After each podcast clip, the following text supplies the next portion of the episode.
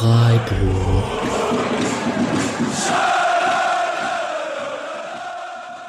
Dann hallo zur 150. Episode des Podcast Freiburg. Sechster Spieltag 0 zu 0. Freiburg gegen Borussia Mönchengladbach. Wir haben Montag, das Spiel war am gestrigen Sonntagabend. Es ist eine kleine Jubiläumsfolge, die 150. Episode des Podcast Freiburg. Und wir rotieren ein bisschen in unserer Besetzung, da wir ja Doppelbelastung alle haben, beziehungsweise Dreifachbelastung, so wie der SC gerade auch noch. Und ähm, ich sage einmal Hallo Nick, der auch ein bisschen mit Gladbach bondet, beziehungsweise ein bisschen Experte auch in dem Metier ist. Und du kannst gleich nochmal erzählen, warum das so ist. Hallöchen. Soll ich jetzt direkt erzählen? Na klar. Äh, eigentlich habe ich mit Gladbach gar nichts am Hut. ähm, das kam so zufällig irgendwie. Also zum einen kam es dadurch, dass ich mit äh, einem Kumpel irgendwie, beziehungsweise wir waren mit einer Gruppe im Stadion bei Bremen gegen Gladbach in Bremen und dann halt so als Neutrale in der Nähe des Gästeblocks und dann hat Alassane Player einen Hattrick geschossen. Und mein Kumpel, der mit dabei war, war halt Gladbach-Fan und das hat so ein bisschen angesteckt, dann mitzusingen. Ähm, zum anderen ist einfach, ich weiß gar nicht, irgendwie so durch das Hütter-Thema bin ich da, glaube ich, reingerutscht, durch den, den Wechsel von Adi Hütter zu, zu Gladbach. Und dann habe ich mich da mit ein, zwei Taktikjungs unterhalten, die, mit denen ich vorher schon so losen Kontakt hatte, aber dann hat sich das so ein bisschen intensiviert. Und dann bin ich so in diese Bubble irgendwie reingerutscht. Und habe ich einen Artikel zu Hütter geschrieben. Auf einmal war ich so komplett drin, also nachdem der irgendwie rausgeflogen ist habe ich einen Artikel zu Hütter geschrieben, da war ich so komplett drin in der Bubble. Und seitdem kenne ich jetzt sehr viele Menschen in Gladbach und Menschen, die viel wissen in Gladbach. Und das ist ganz spannend. Dann kommen wir auf dich gleich ähm, als erstes zurück, wenn wir über Daniel Farke und den Ligastart von Gladbach und so weiter und so fort. Verletzungspech haben sie auch. Ähm, da kommen wir gleich drauf zurück. Äh, ich sage einmal Hallo Julian, wir sind zu dritt heute. Hi. Und der SC Freiburg ist in der Krise, weil er die Tabellenführung verloren hat. Man muss sich ja an neue Headlines gewöhnen. Wie geht's dir denn? Ja, bitterer Schlag, aber die Saison ist lang und da geht bestimmt noch was. Also ich habe mich schon erholt von dem Tiefschlag. Sehr gut. Ihr könnt den Podcast unterstützen über den Paperlink in den Shownotes. Es gibt eine Kicktipp-Runde, bei der ihr alle mitmachen könnt, wo man alle Spiele des SC, erste Mannschaft, zweite Mannschaft und der Frauen tippen kann. Ähm, macht da gerne noch mit, es ist noch früh in der Saison. Und was wir, wir uns auch unterstützen können, was ich eigentlich nie hier erwähne, aber das ist tatsächlich auch so, ihr könnt uns gerne auch mal auf dem Spotcatcher eurer Wahl, wo ihr uns hört, also ob das jetzt Spotify ist oder der Apple, die Apple Podcast App und so weiter, da könnt ihr auch fünf Sternchen vergeben natürlich oder einen Kommentar dazu schreiben. Das hilft natürlich auch in der Wahrnehmung. Ähm, für die, die ab und zu auch spenden, das, das hilft uns natürlich auch sehr und da bedanken wir uns sehr im Voraus. Kurz zu mir. Ich muss die Geschichte natürlich kurz erzählen, weil ich hier aus dem Bett äh, aufnehme mit hochgelegtem Fuß. Ähm, ich bin quasi der Neuhaus des, S des Podcasts gerade. ähm, mich hat's erwischt am Wochenende gegen den SV Buchholz, ähm, Kreisliga Samstag, ähm, im Kopfballduell unterlaufen worden, dumm gelandet, komplett schief aufgekommen. Äh, umgeknickt, also nicht nur umgeknickt, sondern irgendwie das ganze Fußgelenk ist irgendwie am Arsch und ähm, inklusive vier Stunden Notaufnahme, keine Priorität äh, bei den Ärzten gehabt. Ähm, kleine Kinder mit verstauchten Fingern auf dem Spielplatz wurden mir vorgezogen. Und ähm, ja, jetzt warte ich auf mein MRT und ähm, Kreisliga Alex kann erstmal keine so vielen Stories erzählen, was er am Wochenende erlebt hat. Vermutlich erst wieder zur Rückrunde. So sieht's bei mir aus. Kann ich mich viel um den Podcast kümmern. Top, gute Besserung auf jeden Fall. Immer gesagt, scheiß Buchholz. Wusste, dass sowas irgendwann passiert. Ja.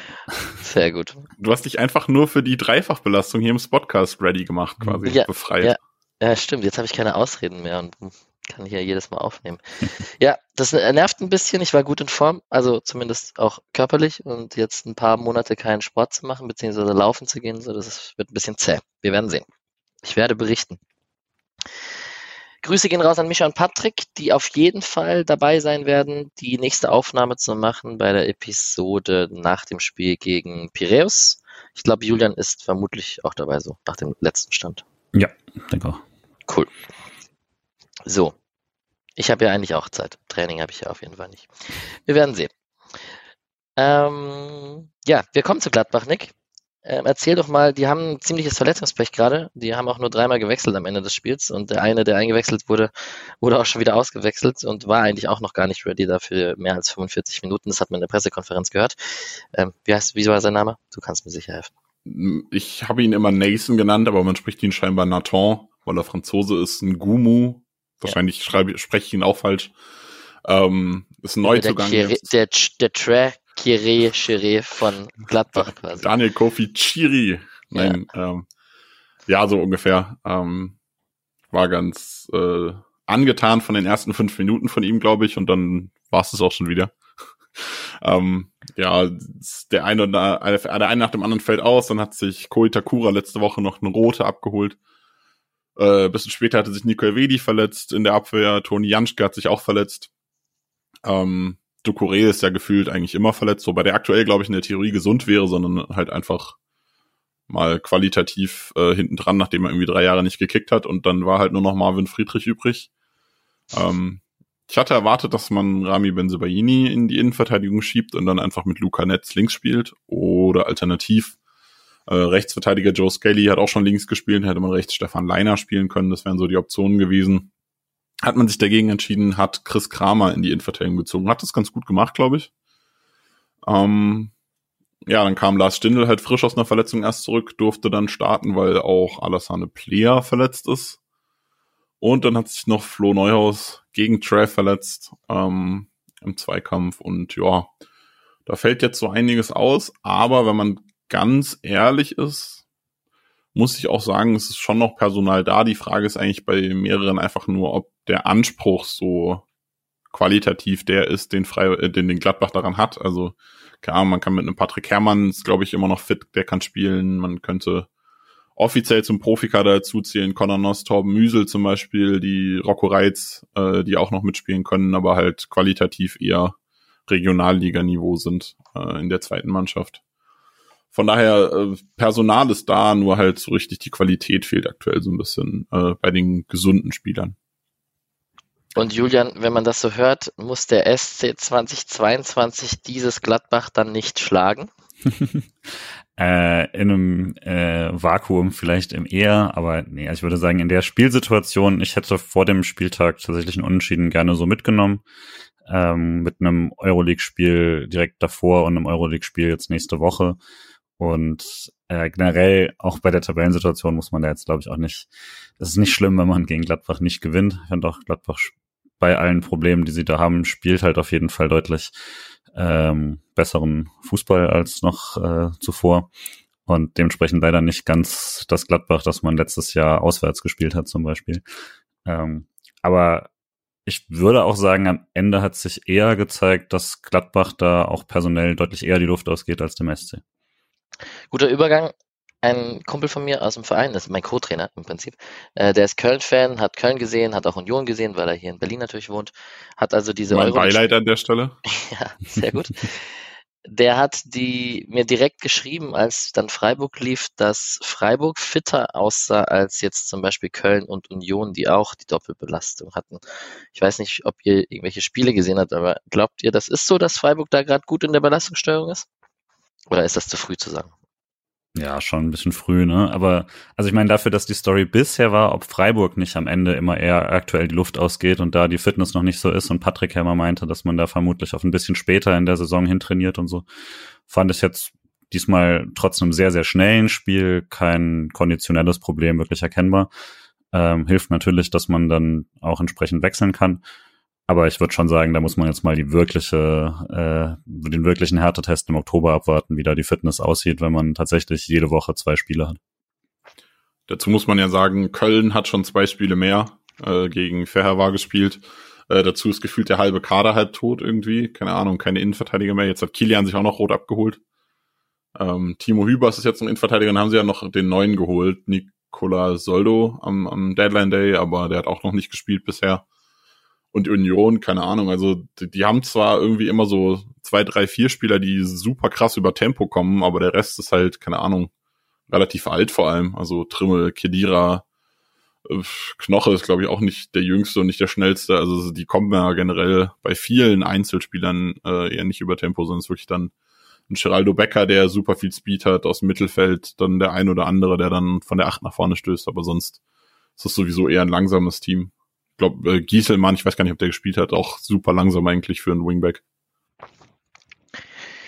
Alright. Ähm, schade, zurück auf der Bank kann man ja gleich mal den Übergang zum SC machen und sagen, dass es sicherlich nicht schlecht, auch jetzt, wenn wir von Doppel- und Dreifachbelastung reden und europäischen Wochen mit Donnerstagen und so. Ähm, das war so eines der ganz, ganz großen Glücksgefühle für viele SC-Fans, hatte man das Gefühl in diesem Spiel, als man gesehen hat, dass Schade auf der Bank saß und als er dann auch noch reinkam in der Schlussphase. Und äh, hier im Podcast ja quasi gespoilert, weil Misha letzte Woche ja meinte, er hat ja diese seltsame Hoffnung, dass einfach plötzlich Schade auftaucht auf der Bank und seine 20 Minuten kriegt. Ich habe noch eine ganz kleine Resthoffnung, ähm, obwohl es überhaupt nicht begründet ist, aber dass äh, Kevin Schade plötzlich auf der Bank sitzt und aber wahrscheinlich spielt er erstmal zweite Mannschaft und sowas. Aber einfach nur wegen diesem 6-0 in Gladbach hätte ich halt so richtig Bock, dass der dann irgendwann eingewechselt wird. Also das war eine gute, gute Vorhersage dafür, dass die, der einzige League kurz danach war, dass er eigentlich äh, dritte Liga spielen soll. Und selbst das hat er noch übersprungen. Das war ziemlich cool. Ja, interessante Pressekonferenz von Freiburg danach. Da ging es darum, da ging es auch darum, dass es jetzt nicht heißt, dass er nicht in der zweiten Mannschaft spielen würde, um mal mehr Minuten zu bekommen in den nächsten Spielen. Aber was glaubt ihr denn? Glaubt ihr, der spielt jetzt nochmal zweite Mannschaft oder bekommt er eher Spielpraxis über die Spiele Piräus oder Hoffenheim? Ich glaube, dass er aktuell einfach noch nicht fit ist, um die Intensität zu gehen, die man in der Bundesliga und der Europa League hat. Das ist ja das, was Streich auch meinte. Also wenn der, bei, bei Trey hat er das gesagt, äh, wenn der irgendwie 70 Minuten zweite kicken kann, dann kann er bei uns eine halbe Stunde kicken. So. Also dann hat er jetzt doch äh, von Anfang an gespielt, jetzt gegen Gladbach, aber ähm, also das ist schon nicht das Gleiche. Also nur wenn man äh, in der zweiten Mannschaft ein volles Spiel hinkriegt, ist man nicht fit genug für ein volles Spiel in der Bundesliga. Von daher, wenn der jetzt irgendwie, was hat er gespielt? Fünf Minuten, zehn Minuten? Ähm, dann, ja, dann ist das vielleicht in der zweiten Mannschaft eine halbe, äh, eine Halbzeit oder so, die er dann da von der Intensität gehen kann. Also ich denke schon, dass man da vielleicht versucht, am Donnerstag ihm einen Einsatz zu geben und dann wird man halt schauen, ob er wirklich eine Option fürs Wochenende ist oder ob man ihn dann am Wochenende lieber nochmal äh, ähm, in der zweiten reinwirft. Wobei ich gerade überlege, doch dadurch, dass er äh, noch jung genug ist, darf er trotzdem spielen. Ähm, ältere Spieler dürfen ja gar nicht. Äh, wenn sie oben gespielt haben, müssen ja irgendwie, glaube ich, zwei Monate warten oder so, bis wir da unten rein dürfen. Wenn der Unterschied zwischen erster und dritter Liga so groß ist, frage ich mich, wie viele Minuten ich mithalten würde, wenn mein Fuß ganz wäre. Aber lassen wir das, lassen wir das mal lieber. Ähm, du hast Trey schon erwähnt, Nick. Das war sicherlich die große Überraschung in der Startelf ähm, vom SC gegen Gladbach. Ansonsten wenig Rotation. Aber hast du mit Trey gerechnet? Wahrscheinlich nicht. Äh, tatsächlich nicht. Ich war auch der Meinung, dass äh, Jong gegen Karabakh eigentlich ganz gut gespielt hat, so dass man sagen kann, okay, ähm, den lässt man noch mal ran. Er war nicht überragend, aber er hat in Ordnung gespielt und äh, hatte ja davor den guten Einsatz noch. Von daher bin ich davon ausgegangen, äh, Jong darf noch mal. Aber auch da, vielleicht hat Jong auch einfach so ein bisschen eine Pause gebraucht. Man hat ja mit Gregoric auch noch mal gewechselt und hatte dann zwei Sprinter vorne. Es war schon okay. Julian, ich noch eine andere Frage, die vor dem Anpfiff bei uns natürlich besprochen wurde. Äh, unser Lieblingsschiri auf dem Platz, der liebe Herr Stieler. Ähm, sind wir da so voreingenommen mittlerweile, dass wir dem keine Chance mehr geben? Oder wie hat er sich denn jetzt geschlagen am Ende? Äh, ja, sind wir, sind aber die Gladbacher auch. Also das ist ja, ich glaube, dass der schon mal auch Gladbach-Freiburg äh, gepfiffen hatte als quasi Duell, was mir so ein bisschen vorkommt wie, da hassen ihn wenigstens beide und dann, dann passt das wieder. Ähm, ja, also ich fand es tatsächlich, ich bin, bin kein Fan von Stieler äh, und auch jetzt wirklich unabhängig davon, was quasi schon passiert ist bei den SC-Spielen, finde ich seinen Auftritt immer so ein bisschen unangenehm zum Gucken. Ich fand aber das Spiel jetzt nicht, nicht schlimm von seiner Seite aus. Ähm, da waren auf jeden Fall so ein paar Zweikämpfe wieder dabei, die ich dann nicht verstehe, warum man das so pfeift und so. Also auch in beide Richtungen quasi eine Linie, die so ein bisschen wackelig ist. Ich bin kein Fan, aber ich fand es jetzt keinen, äh, keinen so schlimmen Auftritt, sondern ich glaube dann schon, dass er besonders wenig ähm, Spielraum bekommt bei solchen Sachen. Und zum Beispiel die Szene, wo dann mehrere Leute liegen, zu dem wir vielleicht mal kommen, ist dann auch wirklich für einen Schiedsrichter sehr, sehr schwer zu beurteilen. Danach wird man sich natürlich auf ihn stürzen, ähm, je nachdem, welche Mannschaft er jetzt in irgendeiner Weise bevorteilt hat oder nicht. Deswegen ja, also ich fand es jetzt an dem Spiel hat es jetzt relativ wenig Auswirkungen gehabt, dass Schieler Schiedsrichter ist, würde ich mal sagen. Und ich, ich persönlich finde es immer gut, wenn man den letzten Einwurf und so weiter dann noch bekommt, aber äh, was ja dann auch nochmal Thema war ganz am Ende, aber sowas, also ist jetzt vielleicht nichts, warum man sich dann ein paar Tage später noch aufregen muss. Und äh, wenn der SC dann halt auch ein bisschen mehr hinne machen würde, dann hätte man solche Diskussionen vielleicht auch nicht. Ja, ich, ich, ich glaube, Christian Günther mag Stieler auch nicht so sehr. Das konnte Ja, man das diese glaub ich ich glaube, der ist da auch bisher ein bisschen voreingenommen. Ähm, aber zu der Szene kommen wir gleich und dann springen wir doch auch einfach ins Spiel mit den Highlights. Nick, wir stellen hier immer die große Frage mit der Anfangsphase. Ähm, der SC hat auch im Interview danach, beziehungsweise Christian Streich hat es gesagt, dass er es gut fand. Die Mannschaft hat gesagt, sie wollten draufgehen von Anfang an. Also sie wollten sich nicht irgendwie trotz Doppelbelastung hinten reinstellen oder irgendwie passiver spielen, sondern sie wollten einen aktiven Part übernehmen. Wie hat sich denn dargestellt? Gladbach ein bisschen besser am Anfang, oder? Was waren bei euch nochmal die, die Anfangsphase? Was macht Micha immer wie viele Minuten? Ich glaube, die ersten zehn oder die ersten fünf tatsächlich, oder? Das ist tatsächlich wichtig, weil ähm, irgendwie der zweiten, dritten Minute kriegt Freiburg den ersten Abschluss. Aber dann die ersten zehn Minuten insgesamt ist Gladbach schon deutlich besser. Also sie haben deutlich mehr Druck gemacht. Äh, Stindl hat geschossen, Neuhaus hat geschossen, auch eine ordentliche Chance gehabt mit äh, von Neuhaus, glaube ich. Ähm, also da war schon ein bisschen was dabei. Dann war die Flanke von Benzebaini, nee, der Standard, Standardflanke von Benzebaini von rechts, äh, wo Weigel, glaube ich, knapp dran vorbeigesegelt ist und dann senkt sich der Ball hinten noch so in Richtung Tor, geht aber knapp vorbei. Also so die ersten zehn Minuten war Gladbach wirklich gut. Dann kam Freiburg wieder so ein bisschen mehr und dann hat sich das wieder so ein bisschen hin und her ausgeglichen mit jeweils stärkeren Phasen, aber der Beginn geht relativ deutlich an Gladbach. Ich mache mir auch immer so Notizen quasi auch für ein bisschen, okay, die ersten so und so viel, ich mache es immer flexibel, je nach Spiel, ist besserer Anfang das und das. Und dem Spiel hatte ich es tatsächlich schwierig, weil ich dann immer wieder angefangen habe, neu zu, also in meine Notiz zu ändern, weil es halt, gerade als ich dann dachte, okay, klar, Übergewicht Gladbach, nämlich würde ich auch sagen, dann nach zehn Minuten hatte dann Freiburg wieder so ein paar Aktionen. Dann als ich, wollte ich gerade schreiben, gut, hat sich jetzt ausgeglichen, gab es wieder eine Gladbach-Großchance und so. Also das war einfach auch ein wirklich sehr, sehr wildes Spiel. Ich glaube, wenn man hier jedes Highlight besprechen würde, dann wird man auch eine quasi Sonderfolge draus machen. Ähm, aber schade halt, dass direkt äh, nach zwei Minuten, ja, ich weiß gerade, äh, nach zwei Minuten Doan, ähm, wenn er den quasi direkt reinmacht, das wäre halt die Karabakh-Situation quasi nochmal gewesen. Ähm, und fand aber da schon wirklich ein schönes Beispiel für äh, eine gute Balleroberung und dann einmal wirklich gut schnell durchgeschoben und gut durchkombiniert und äh, auch ein paar ordentliche Entscheidungen mit einer mäßigen Flanke, die dann trotzdem funktioniert und so. Also da dachte ich schon, okay, tatsächlich, da hat man auch gesehen, was da, dass da ähm, viel Einsatz war, aber wie Nick gesagt hat, danach äh, hat Gladbach auch sofort wirklich mehrere gute Chancen gehabt. Deswegen glaube nach zehn Minuten ganz okay, aber nach zum Beispiel 20 Minuten kann man wieder sagen, ziemlich ausgeglichen oder hätte schon Freiburg führen können oder so. Deswegen immer schwierig, je nach Zeitpunkt, wer der jetzt besser war.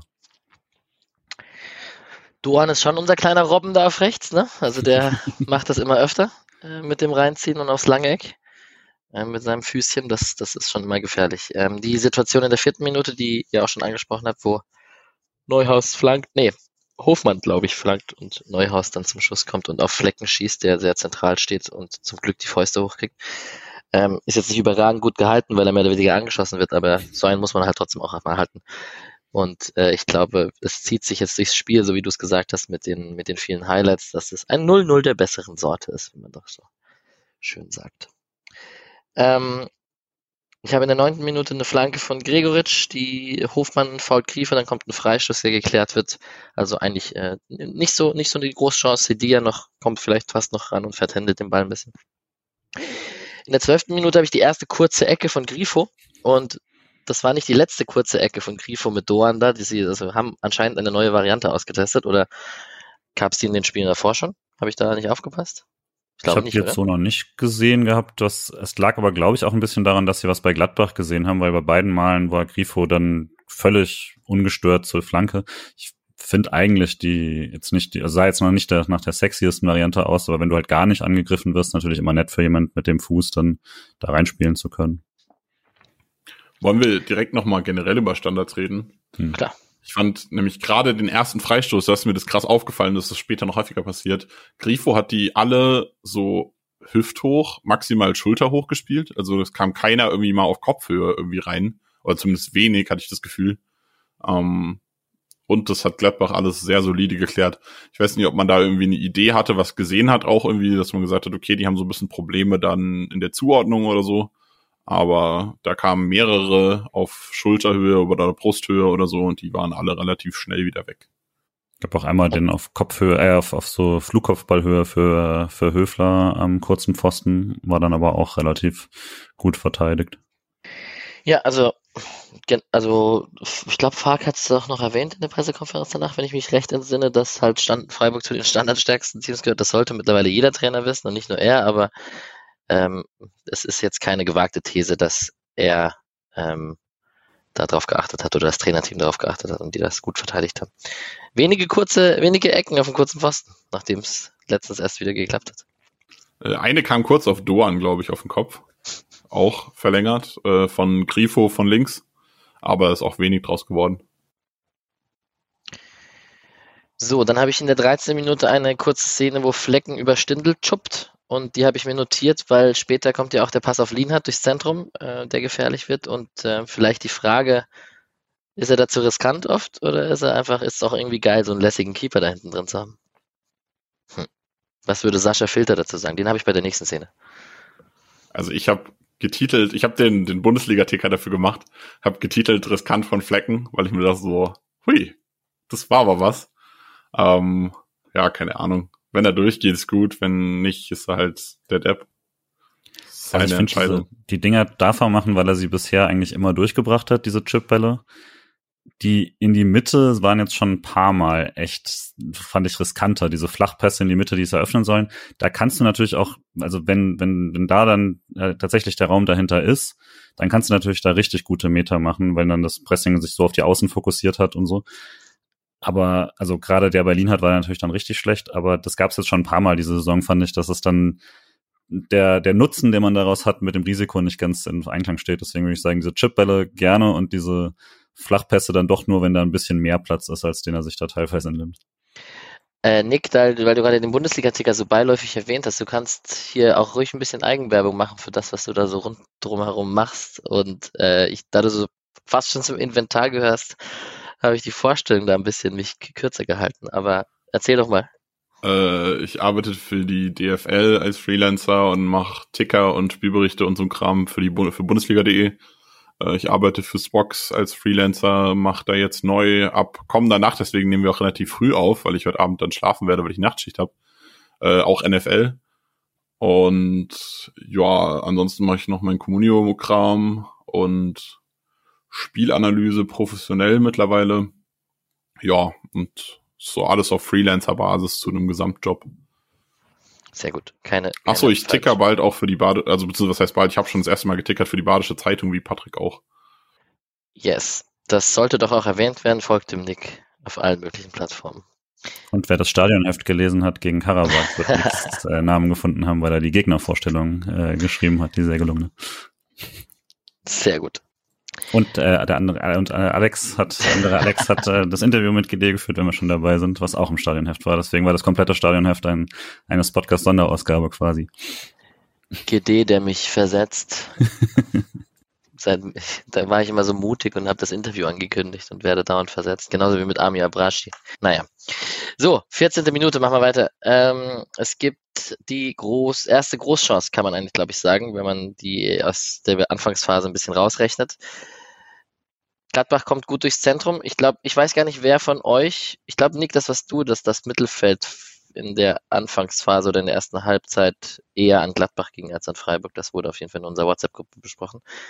Äh, da ging es auf jeden Fall sehr vertikal durchs Zentrum. Neuhaus spielt auf Tyram. Und ja, wollen wir über Lienhardt reden, der ein bisschen hinterher sprinten musste und es noch gut gemacht hat, oder über Flecken reden, der es eigentlich sehr gut gemacht hat? Ich habe den Tweet von Sascha Filter noch dabei, aber was, was denkt ihr denn? Lies, lies doch erstmal Flecken vor. Ihr wisst, bei Flecken habe ich technisch und taktisch sehr wenig zu meckern. Hier sieht man gut, auf welch hohem Niveau er sich bewegt. Bleibt hinten, gibt Lienhardt so die Chance, noch einzugreifen. Der Winkel wird für Tyram auch immer ungünstiger. Ja, und Lienhardt kam halt hinterher. Lienhardt hat den schnellsten Sprint des Spiels hingelegt. Also war, ohne Scheiß, war der schnellste Spieler des Spiels und ich gehe davon aus, in der, in der Szene. Äh, hat dann okay. gerade noch so ein bisschen die Hand dran bekommen und genug gestört. Also äh, er lässt sich am Anfang so ein bisschen überrumpeln, aber wenn man ganz ehrlich ist, der Pass ist auch einfach richtig Zucker von Neuhaus. Was ich halt da auffällig fand, und das hat sich zumindest durch die erste Halbzeit gezogen, ist, wie oft man eben, was du meintest mit Mittelfeld, also wie oft man den klassischen Deckungsschatten, den man da irgendwie mal aufmachen möchte, wie leicht man da trotz äh, Eggestein und Höfler, die da sind, äh, dazwischen durchgespielt wird. Das sollte halt dann doch nicht passieren, wenn da beide sind und der Pass kommt vorher halt direkt dahin. Die Weiterleitung auf Turam ist dann wunderbar, quasi, das kann dann immer passieren, dass er halt auch noch genau in der eigenen Hälfte startet, so das war einfach sehr gut gespielt.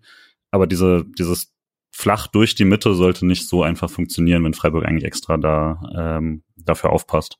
Und das hat ein paar Mal, fand ich, funktioniert, wenn man sich dann vielleicht teilweise ein bisschen hat weit ziehen lassen. Ähm, fand ich auf jeden Fall schwierig, hat man in der zweiten Halbzeit besser gemacht. Ist aber auch krass, wenn man sich anschaut, gegen wen man gespielt hat. Äh, wir haben vorher über die Personalprobleme gemeckert, aber gestartet haben im Mittelfeld Julian Weigel, Manu Kone und Florian Neuhaus. Und mal abgesehen von Kone, der jetzt nicht um der Spielmacher, sondern eher so ein Umschaltspieler ist, sind sowohl Neuhaus als auch Weigel halt einfach richtig krass am Ball. Und dann hat, selbst als Neuhaus raus ist, hat dann äh, Hofmann auf der 10 gespielt, war auch grandios da, finde ich.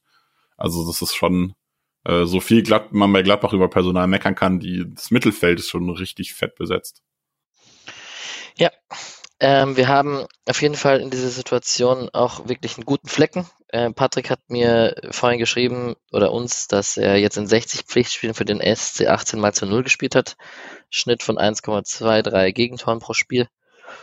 Und ja, sicherer Rückhalt der, der, der Fehler da gegen Dortmund und so, den hat er irgendwie schnell abgeschüttelt. Das kann man, glaube ich, mittlerweile sagen, dass das keine großen Auswirkungen auf Psyche und Leistung hatte. So. Ja.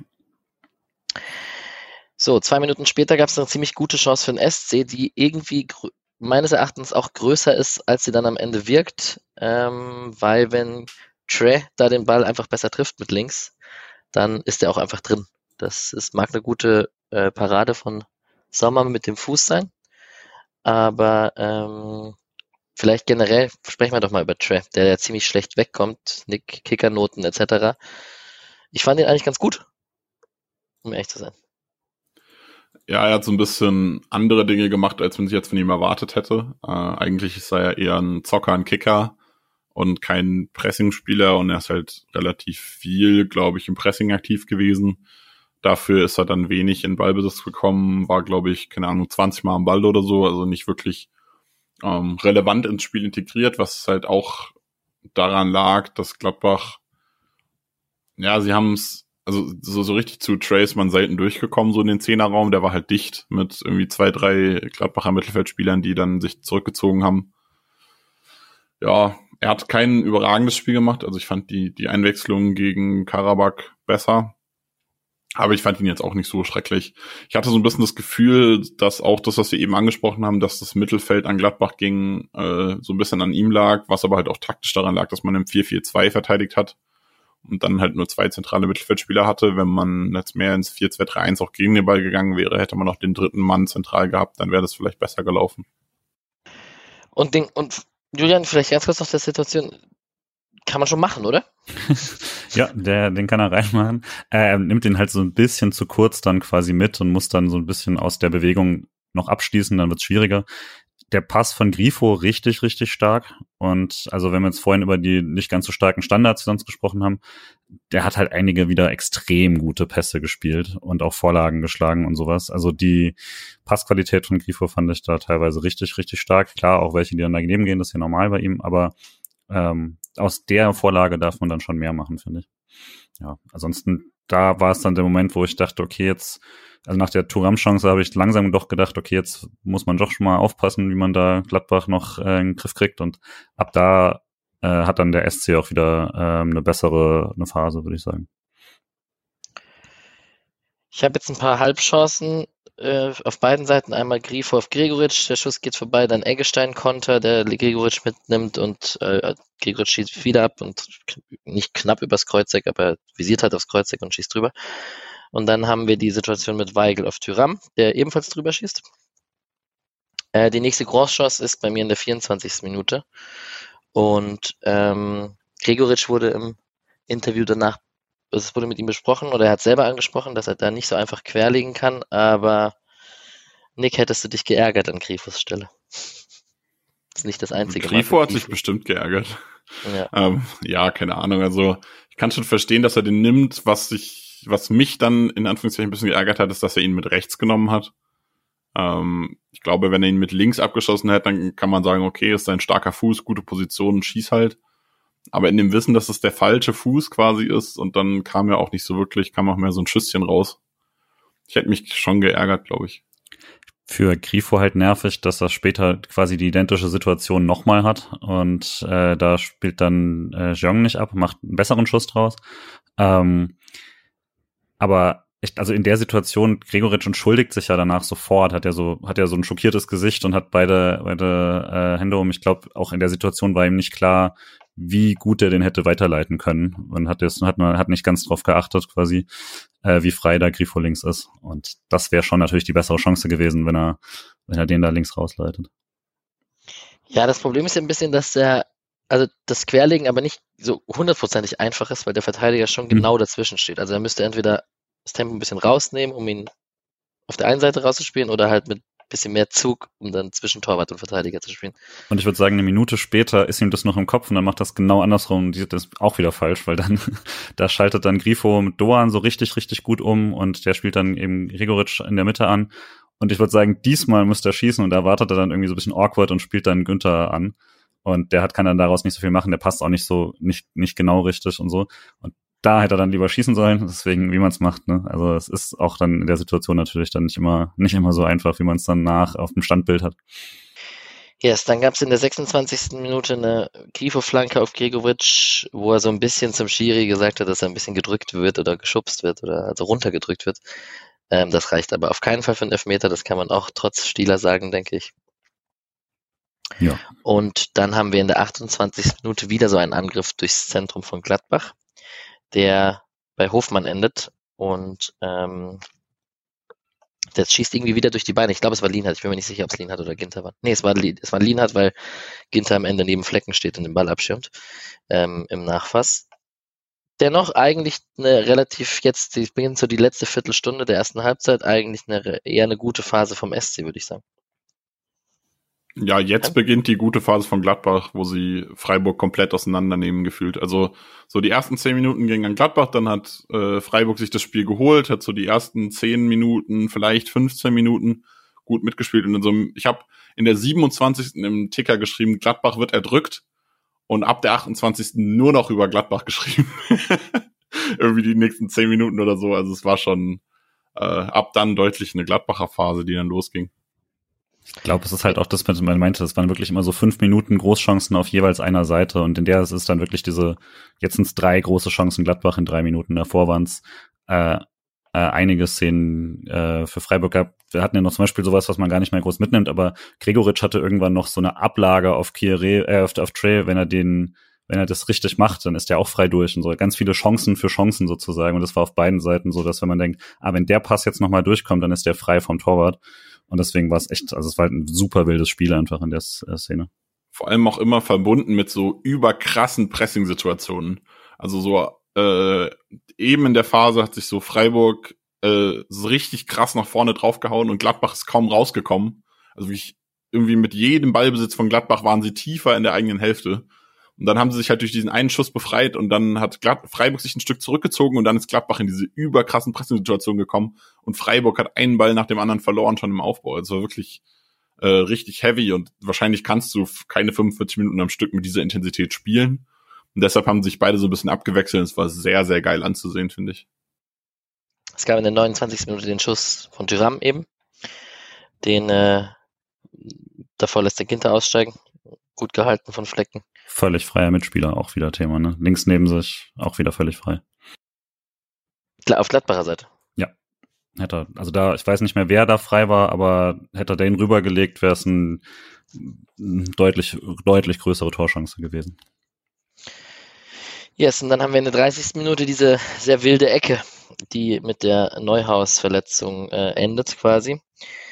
Ähm, ich glaube, wir sind uns alle einig, dass kein Foul an Benzebaini ist und da nichts reicht, sondern der einfach erstmal liegen bleibt und so macht, als weil, weil man das mittlerweile macht in Zeiten des VARs. So kam es für mich zumindest rüber. Ihr könnt mich ja gerne korrigieren. Ich glaube, es war einfach ein Pressschlag und das kann schon auch wehtun. Also da würde ich Benzebaini, der fällt ganz gerne mal, aber da würde ich ihm jetzt nicht irgendwie große Vorwürfe machen in der Szene. Eigentlich hat er da schon, ich glaube, er wurde schon auch einfach getroffen, aber dadurch, dass halt der Ball vorher geblockt wurde, war alles okay.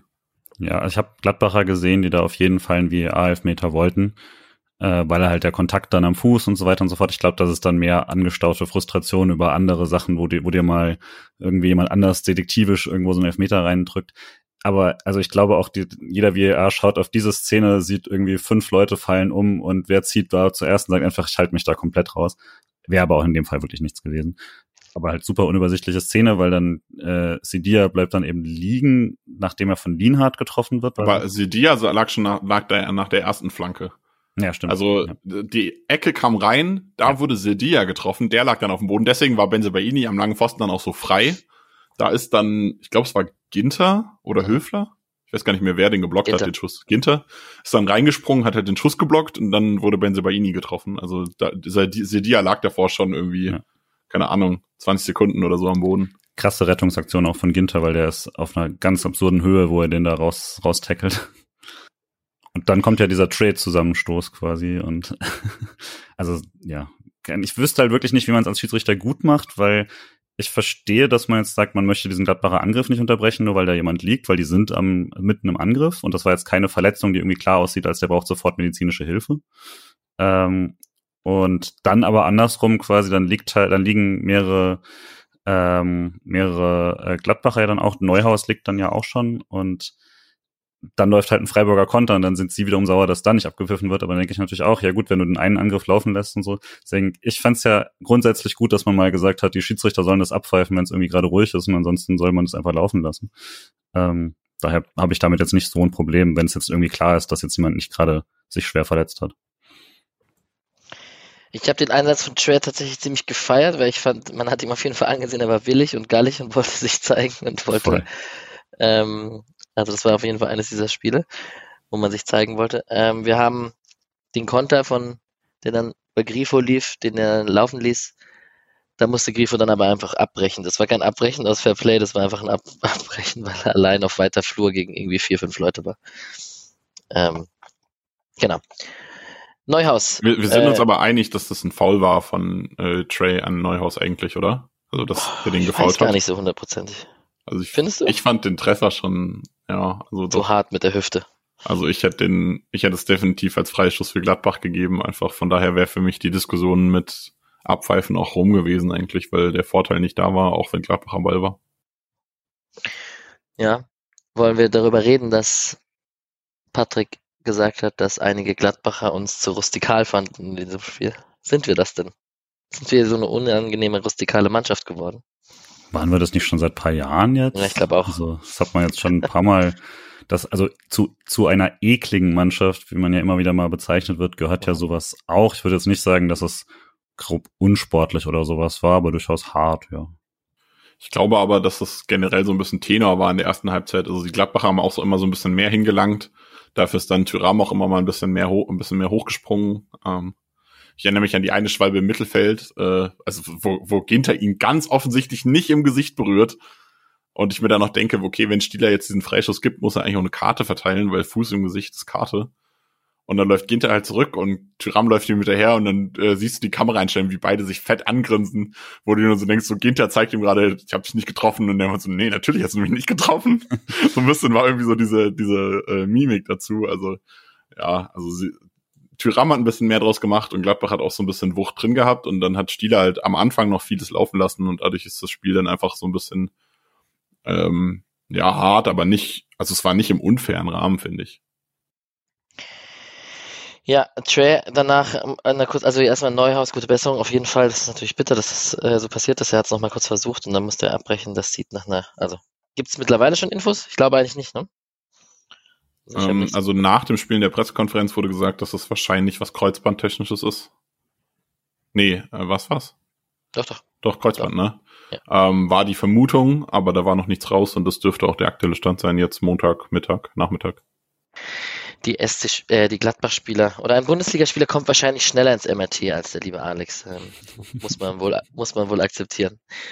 Ähm, genau, Trey in der 35. Minute gegen Kone äh, auch nochmal ein gutes Foul hingelangt. Trey übrigens aus dem Spiel rausgekommen ohne gelbe Karte, was, ich sehr lustig finde, dass, äh, weil das geht ein bisschen in die Debatte rein, die wir gerade hatten, ob Freiburg zu Physisch spielt. Ich glaube, der hätte insgesamt, es kommt nachher nochmal ein Foul gegen Weigel in der zweiten, Anfang zweiter Halbzeit.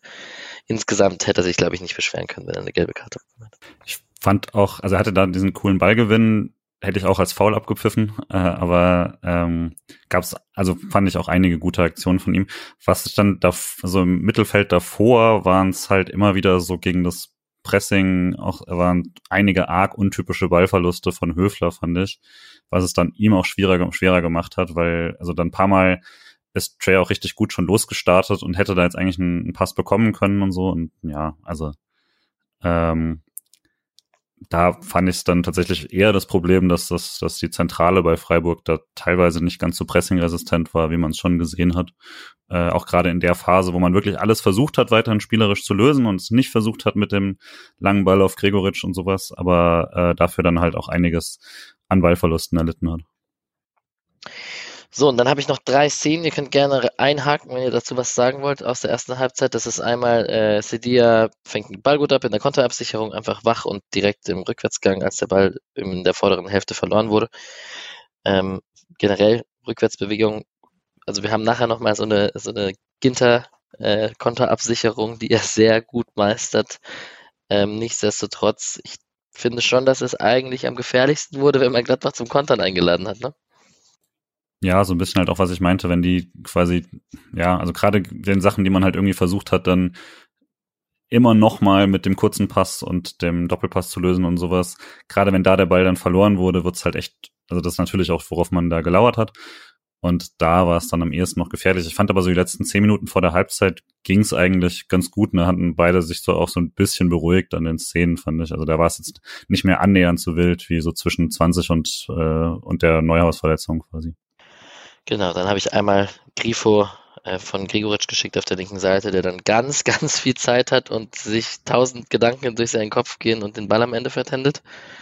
Und die Ginter gegen Tyram-Szene kurz vor dem Ab Halbzeitpfiff, äh, wo sich Tyram sehr theatralisch gefaked. Eigentlich ist es eine Schwalbe. Er wird ja gar nicht berührt im Gesicht. Er bekommt den Ball halt irgendwie ins Gesicht oder halb an den Kopf und da den hohen Fuß von Ginter und irgendwas versucht zu schinden. Danach muss er irgendwie grinsen, als er sich mit Ginter bespricht, aber es gab auch den ein oder anderen wütenden Kommentar in der WhatsApp-Gruppe. Ich finde es aber schön, dass der Freistoß fairerweise einfach straight ins Seiten ausgeflogen ist und dann das Spiel die äh, Halbzeit abgepfiffen wurde. Also es hatte sehr gut zu dem äh, Ball gepasst, zu dem Foul. Na gut, ähm, ich habe jetzt bei mir in der Halbzeit stehen den Kommentar von meinem Kumpel, der sich darüber aufgeregt hat, ob das S für in SC für Schlager steht und warum da eigentlich die Eisbären, hey, wir wollen die Eisbären sehen, im Stadion läuft und das vielleicht alles so ein bisschen nicht so, nicht so toll ist. Man könnte auch über das Ende vom Spiel reden, wo natürlich ähm, Musik und Stadionregie und SC Freiburg vor, wenn die Fans gerade am Feiern sind und etc. Ähm, aber jetzt war von uns keiner im Stadion diese Woche. Das kann keiner gerade so richtig beurteilen. Aber das Thema ist ja nicht neu. Machen wir vielleicht mal eine Folge drüber wir, oder eine Episode drüber. Vielleicht einfach mal den, den Stadionsprecher oder die Regie einladen hier zum Podcast. Wäre ja auch mal eine Idee. Kann hm. sicher machen,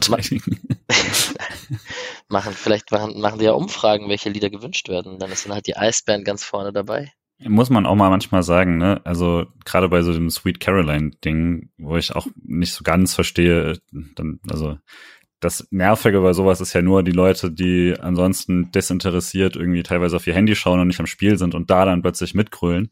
Das ärgert mich dann daran. Ob die jetzt Sweet Caroline spielen oder nicht, ist mir völlig egal. Die sollen es halt nicht nach dem Spiel tun oder sowas oder halt eben nicht You Never Walk Alone da reinsetzen auf einmal.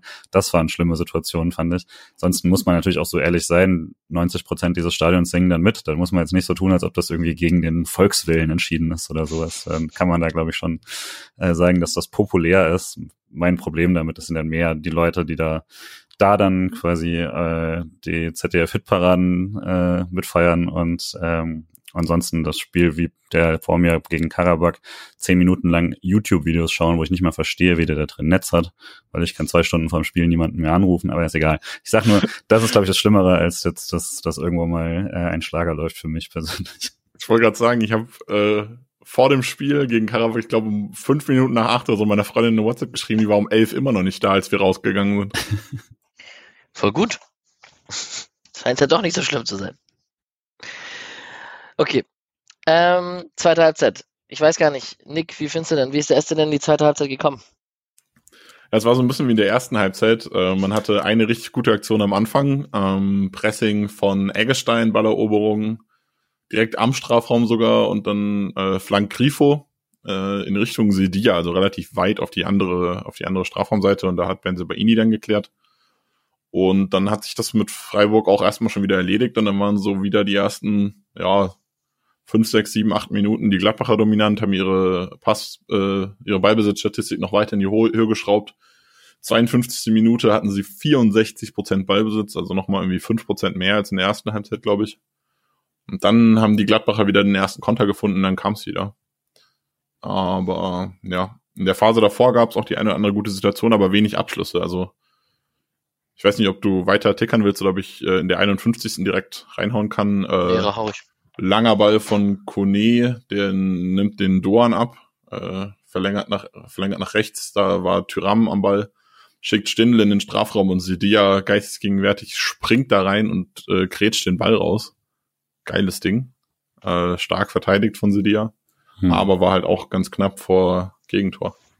Ich habe in der Minute danach eine Gregoritsch-Aktion, wo er dynamisch an Kramer vorbeigeht, habe ich geschrieben und finde es natürlich lustig, wenn man äh, Gregoritsch und dynamisch so mittlerweile halt so groß und schlaksig wirkt manchmal. Aber das ist halt tatsächlich, und da haben wir auch schon öfter drüber geredet, das ist halt das, was ihn jetzt mittlerweile halt von Nils Petersen unterscheidet oder nicht. Nick, komm, warum lachst du? Ich habe gerade die Szene in meinem Ticker gelesen ähm, und habe geschrieben, erst tanzt er Kramer aus, dann bleibt sein Abschluss an Gregoritsch hängen, also an sich selbst. Scheinbar habe ich äh, irgendeinen Namen verwechselt, deshalb musste ich gerade äh, sehr hart lachen. Ähm, ja, war eine coole Szene. Also ich hätte nicht gedacht, dass Gregoritsch das so hinkriegt, aber wenn wir ehrlich sind, Kramer ist jetzt auch nicht die Benchmark. Nee, und ich fand halt da so ein bisschen schade, dass das nicht öfter passiert ist. Äh, vielleicht diesmal der Wortwitz tatsächlich sogar ein bisschen passend, weil wenn man halt Kramer da auf der Innenverteidigung hat, dann ist das natürlich eine der Sachen, die man dann ausnutzen kann, dass, weil die Boni dafür sind ja klar, gerade in der Spieleröffnung und so.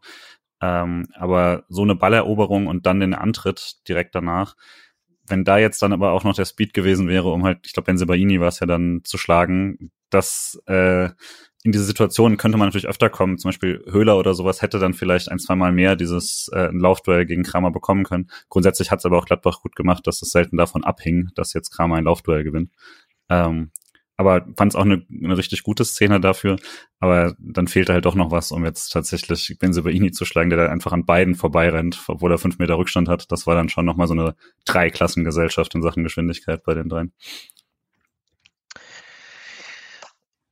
Eine Minute später, also es war Ecke und der Ball kam nach dem zweiten oder dritten Ball kam der dann, ist er am Ende fast bei Höfler gelandet, der den Volley nehmen kann und ein Luftloch schlägt. Und tatsächlich ist das gefährlicher als also so ungefährlich ist das gar nicht. Und äh, es ist schon auch schade, dass er einfach da den Ball gar nicht trifft, um ehrlich zu sein.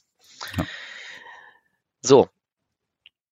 Wir hatten es eigentlich schon vorhin besprochen, äh, Julian, die, die Günther-Gelbe gegen Stieler. Ich glaube, was gibt's denn? Also viele haben auch gesagt, dass Günther, dass, dass das nicht clever ist von ihm. Nee, ich finde halt auch, da muss man nicht groß über Stieler reden, sondern also ob, der, ob das jetzt ein Laufduell, ab, was ob da abgepfiffen wird, das ja, also ich würde sagen, kann man auf jeden Fall abpfeifen. Und dann Stieler will ihm diese gelbe Karte gar nicht geben. Er pfeift ihn zu sich her, um es ihm zu erklären. Und Günther dreht sich halt nicht um und ist halt offensichtlich schon wieder auf 180, weil es halt Stieler ist. Und geht dann. Und deswegen gibt er ihm gelb. Weil, und dann finde ich halt auch, weil er, man sieht richtig, er pfeift, dann macht er den, wie, wie, wie beim, bei, beim Michael Jordan-Meme, er macht den, er macht den, äh, der, der, Schul der zuckt mit den Schultern und gibt ihm dann halt die gelbe. Das ist einfach blöd. Das ist unnötig. Hatte nicht äh, Ginter auch den Ball dann so, so lustlos weggeworfen, frustriert am Ende so in Richtung Stieler? Ich glaube, das war der Moment, wo Stieler dann gesagt hat, okay, jetzt muss ich dir Geld geben. Ja, also, also für das Meckern hätte das gelassen, aber in dem Moment nimmt der Ball halt so, ey, also es war kein Abwerfen, es war keine Tätigkeit oder so, wo man rot gibt, aber wenn du frustriert den Ball wegwirfst und dann auch noch in Richtung Schiri, dann ist das halt einfach gelb. Ja. Und wenn er dir was, wenn er dir eine Ansage machen will, dann musst du es dir wenigstens so schulbubenmäßig abholen und dann gehst du halt. Aber ja, dafür sowas sich eine gelbe holen, das nervt dann irgendwann, wenn du an Spieltag 30 tatsächlich wegen sowas gesperrt bist, dann bin ich ein bisschen genervt. Passend dazu, Patrick hat es mir geschrieben, Die gelbe Karte war ja äh, nur fürs Meckern. Christian Günther hat seit Anfang 21, 22, also seit Anfang der letzten Saison, nur eine gelbe Karte in der Bundesliga für ein Foul gesehen. Das ist bei der Minutenanteil, die er macht, ja ziemlich äh, gut als. Außenverteidiger gegen viele schnelle Spieler. Aber die hätte er sich trotzdem sparen können. So, äh, in der 58. Minute müssen wir über Lienhardt reden und einen sehr gut aufgelegten Ginter, der das nochmal ausmerzt gegen Tyram. Äh, kein gutes Spiel von, von Lienhardt, Nick? Ich fand's okay. Er hat gegen den Ball ein paar Sachen richtig gut gemacht gehabt auch. Aber ja, gerade mit dem Ball hat er jetzt äh, den Fehlpass gehabt und dann äh, direkt danach noch ein Missverständnis mit Flecken, wo wir bestimmt auch noch gleich drauf kommen. Ja, war nicht sein bestes Spiel, sagen wir es so. Äh, dafür fand ich ihn überragend gegen Karabakh. Genau, die, die Situation kommt gleich. Wir haben jetzt einmal ähm, in der 62. Minute noch kurz eine gelbe Karte für Benzebaini nach, nach Doan Tunnler. Vielleicht die Szene auch symptomatisch dafür, wie wuselig Doan einfach in jedem Spiel ist auf dieser rechten Seite und Fouls zieht und War die zweite Raum. Szene nicht davor? Direkt nächste Minute, 59. Minute habe ich hier stehen. Recht. Ähm, also der Pass von Flecken war irgendwie unsauber. Es war halt, wie Julian vorher gesagt hat, so ein Flachpass ins Zentrum und Lienhardt steht nicht gut und reagiert nicht gut und dann, äh, ich weiß nicht, wer das geschrieben hat, ob das Julian war oder Patrick oder so, äh, doch nicht direkt nach so einer Aktion ihn jetzt ins 1 gegen 3 schicken oder so. Ähm, ja, keine Ahnung, kann Flecken besser lösen, hau ihn halt weg. Und vielleicht auch in der Szene, ich fand generell auffällig, wie viel man wieder ausgerutscht ist. Höfler auch zweimal irgendwie aufs Maul geflogen, auch ungefähr um die Zeit. Ähm, ist jetzt dafür alles keine Ausrede. Gladbacher sind aber auch teilweise weggerutscht. Also ähm, hatten es letztes Jahr davon, dass im Herbst dann irgendwie der Rasen nicht mehr so gut war. Jetzt natürlich auch nochmal eine Extremsituation quasi mit all dem, mit diesem Sommer und so. Aber Dreisamstadion-Rasen ist das immer noch nicht. Äh, würde ich sagen, was ja dann noch lange ein großer Stolz des Vereins war. Jetzt kein, kein Acker, aber es fand ich jetzt schon auffällig, wie oft man es da wieder weggerutscht ist und so. Nervt mich ein bisschen, weil ich halt verwöhnt bin. Ich glaube, der Rasen war auch sehr nass, also man hat ihn sehr lang gewässert, zumindest vor dem Spiel. Hm. Ich kann mich erinnern, der allererste Pass nach links außen äh, nimmt, verliert so ein bisschen Tempo und du siehst das Wasser vom Ball hochspritzen. Also da war scheinbar wirklich eine richtige Wasserschicht irgendwie auf dem Rasen in dem Moment. Also ich weiß nicht, ob man da irgendwie besonders gewässert hat, weil man jetzt einen Doppelspieltag hat oder so, aber also da war, war sehr viel Wasser drauf, war irgendwie ungewöhnlich, dass direkt am Anfang Pässe so im Boden versinken fast schon. So, und du hast natürlich recht, dass die Szene davor war, weil danach war die Szene mit dem, mit dem Benz, mit der gelben Karte für Benzebaini und dem symptomatischen Spiel, Spiel von Doan, der sehr wuselig an der Außenlinie klebt und äh, auf engstem Raum sich da oft mit Hacke und kleinen wendigen Drehungen dadurch äh, kombinieren kann. Das finde ich schon sehr beeindruckend. Das ist ein Element, was der SC so in der ist auch ganz anders als schade. Wir hatten lange darüber gesprochen im Nachhinein, ob jetzt äh, wer jetzt von den vier Offensiven, also was unsere Top äh, vier Offensive wäre. Und ähm, jetzt sind ja viele auch gehypt davon, dass Schade zurück ist und der wird sicherlich auch auf mehr Einsatzzeiten kommen in den nächsten Monaten. Aber Doan ist da schon klar gesetzt, oder nicht? Ich finde schon, ja. Also Doan ist richtig krass. Ähm, Roland Scholloy war für mich bisher der beste Spieler der Saison bis zu seiner Verletzung und Doan knapp dahinter. Ähm, hat wirklich richtig starke Spiele dabei gehabt. Auch äh, Karabakh, auch wenn ich da mit seiner mit seinen Zweikämpfen zwischendurch nicht so happy war, aber äh, ja, also am Ende war war es doch ein sehr, sehr gutes Spiel auch von ihm. Ähm, ja, also schade wird es auch definitiv auf Einsatzzeit kommen, allein schon, weil du halt rotieren musst. Ähm, dann bringt er doch einfach ein ganz anderes Element mit, was dann von Spiel zu Spiel vielleicht mal noch ein bisschen spannender wird als Doans Dribbling vielleicht. Aber ich gehe schon davon aus, dass Doan sich erstmal in der Starthilfe behaupten wird. Okay, dann tickern wir mal weiter. Es ist echt ein äh, ereignisreiches 0-0. Wir gehen echt viele Sachen durch. Wir haben eine Flanke von, ich weiß es gar nicht, von, von wem sie kam. Wahrscheinlich kam sie vom Grifo, so wie sie reingeflogen Mhm. ist. Ähm, Höfler, Gregoritsch, alle rutschen irgendwie vorbei. Es wurde sehr früh abseits gepfiffen. Das hat mich ein bisschen gewundert, weil so klar, wie er es dann angezeigt hat, war es am Ende im, in der Wiederholung gar nicht, wenn da jemand reingekommen wäre. Ich habe das Absatz auch nicht gesehen. Ähm, es war ein Freistoß und Günther schickt den kurz Grifo nach unten, also die, die Linie runter neben den 16er.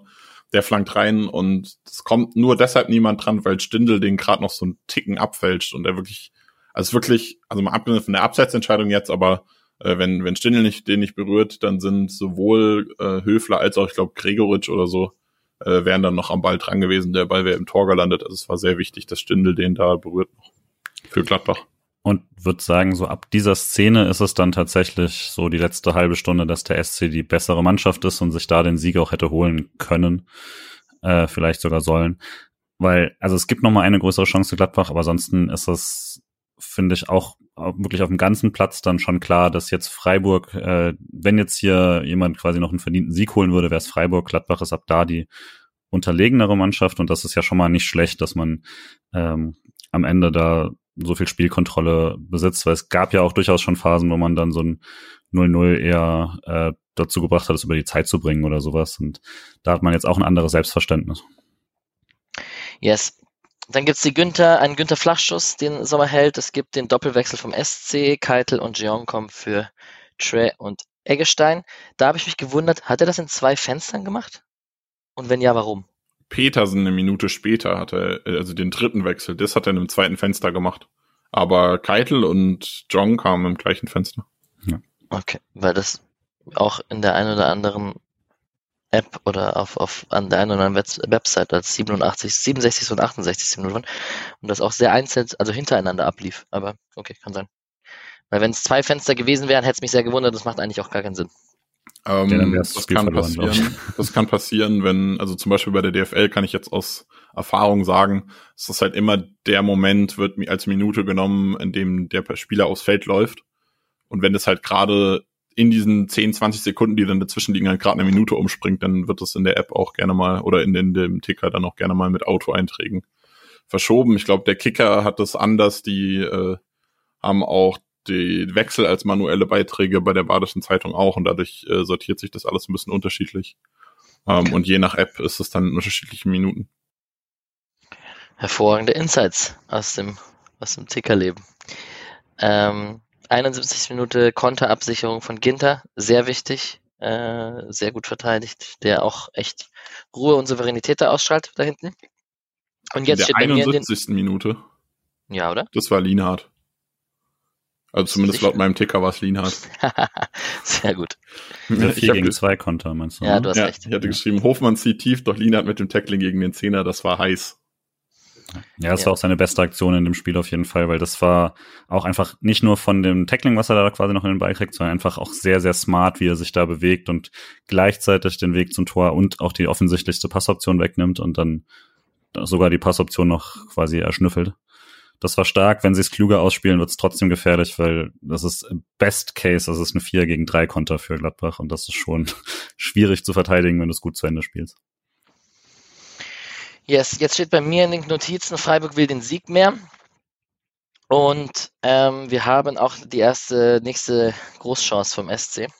Ähm, und ich bin zwiegespalten tatsächlich, ob Jeong da Grifo mitnehmen sollte oder ob ich es einfach auch gut finde von ihm, dass er da im 16er aus der Entfernung den Abschluss sucht, weil wenn er ihn am Ende macht, ist er natürlich auch der Held. Also ich glaube, da ist man ein bisschen biased, dass das, dass er halt am Ende gehalten wird und nicht reingeht. Ich würde gern, was, ich würd gern ja. vorher über die Hackenvorlage von Gregoritsch ja. reden. Wie geil war das Angriff. denn? ja. Das ist richtig schön und dann tanzt äh, Django noch äh, Friedrich aus. Ich hätte den Schuss auch genommen, glaube ich, ehrlich gesagt also wenn du, ich glaube, wenn man jetzt quasi eben wieder so, man hält's an und sagt dir, was machst du jetzt am klügsten in der Szene, als er ihn genau abspielen kann, kann man argumentieren, dass er ihn abspielen soll. Aber wenn er daraus das Tripling so setzt und er kommt ja wirklich dann frei zum Schuss äh, aus, was sind das, 15 Metern oder sowas. Also frei ist jetzt übertrieben, aber er hat seine Schussbahn, er kriegt einen guten Schuss ab und Sommer hält den dann auch gut. Und dann habe ich damit kein Problem. Würde halt auch sagen, das war eine der besten Szenen vom SC dann überhaupt. Und dafür, dass man jetzt, dass wir gesagt haben, wie oft man vorm Tor war, hat man halt nicht so viele klare Abschlüsse bekommen. Das war also auch ein bisschen das Problem an dem Spiel. Und dann würde ich jetzt nicht unbedingt den wegkritisieren, der tatsächlich mal gut aufs Tor kam. Wobei es gar nicht so wenige Abschlüsse gab. Also ich habe jetzt, äh, ich habe den Vorteil, ich als meine meine Notizen sind quasi mein Ticker und ich hatte in dem Moment gerade vor der Jeong-Chance äh, die Torschüsse gepostet. 5 zu 5 aufs Tor und 4 zu 8 nebens Tor, jetzt 6 zu 5 aufs Tor. Also so viele Schüsse hatte man nicht, 75. Minute. Ja, aber gleich mal nur jetzt gemessen daran, wie viel Szenen um den in und um den Strafraum man hatte, hätte man erwarten können, dass das hier so ein Spiel ist, wo man 3 zu 3 Expected Goals hat und das ist ja dann doch nicht ganz. Kurze nach 79. Minute gab es so einen Aufsetzkopfball von Gregoritsch, der am Ende ganz ungefährlich ist, aber es gab vielleicht da kurz an der Stelle darüber zu sprechen, macht Sinn, dass es äh, im ganzen Spiel mehrere Szenen gab, wo Gregoritsch so als Wandspieler versucht wurde einzusetzen. Also gar nicht immer so, dass er aufs Tor köpfen möchte, sondern dass die Flanke auf ihn gespielt wird und er versucht, den Kopfball auf den anderen Stürmer oder auf den mitspielenden Offensivspieler äh, abzulegen. Äh, das macht er auch besser als der Nils zum Beispiel und wahrscheinlich auch besser als Höfler, äh, Höhler. Aber macht das auch besser als Demirovic? Hm. Vermutlich schon. Ja, schon. Also es war ein Witz. Demi ja, ja, ist echt für seine Robustheit nicht gut in, in der Luft. Aber er zündet gerade bei Augsburg. Siehst du, hat sich doch für alle Seiten gelohnt. So, 81 Minuten Schade und Weißhaupt kommen für Grifo und Duan.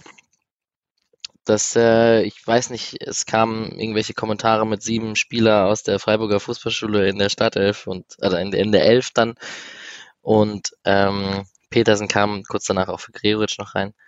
Aber wie fandet ihr denn Schade und Weißhaupt? Weißhaupt ziemlich äh, anonym unterwegs, aber schade.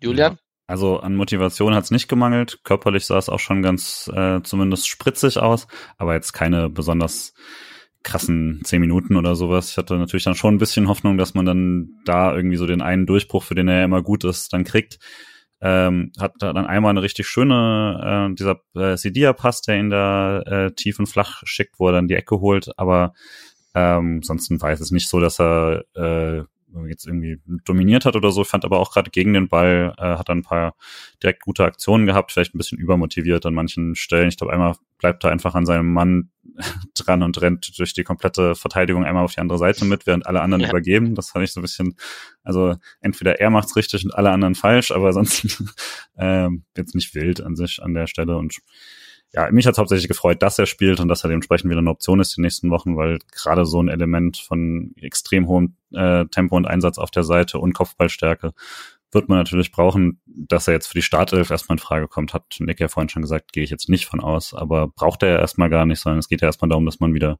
diese Möglichkeit hat, ihn da einzusetzen. Diese Kopfballstärke, ne, diese Airtime, die er da hat, das ist so krass. Ich finde es so krass. Das war aber auch so ein naja. richtiges Schadespiel.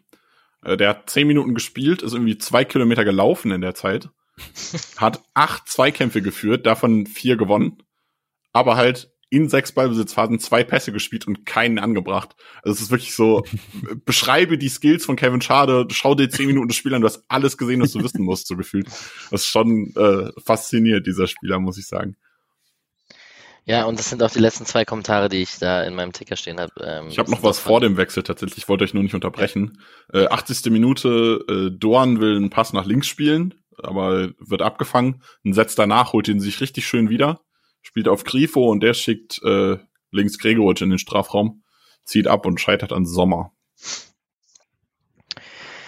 Yes, und die letzten zwei Szenen, die ich hatte mit äh, Schade, war einmal die Defensivgrätsche gegen Borges Sanchez, die er da kurz vorm eigenen 16er ausgepackt hat und ähm, ganz am Ende, wo er gegen Benzebaini sich den Ball erkämpft, äh, Handspiel will, Ecke bekommt.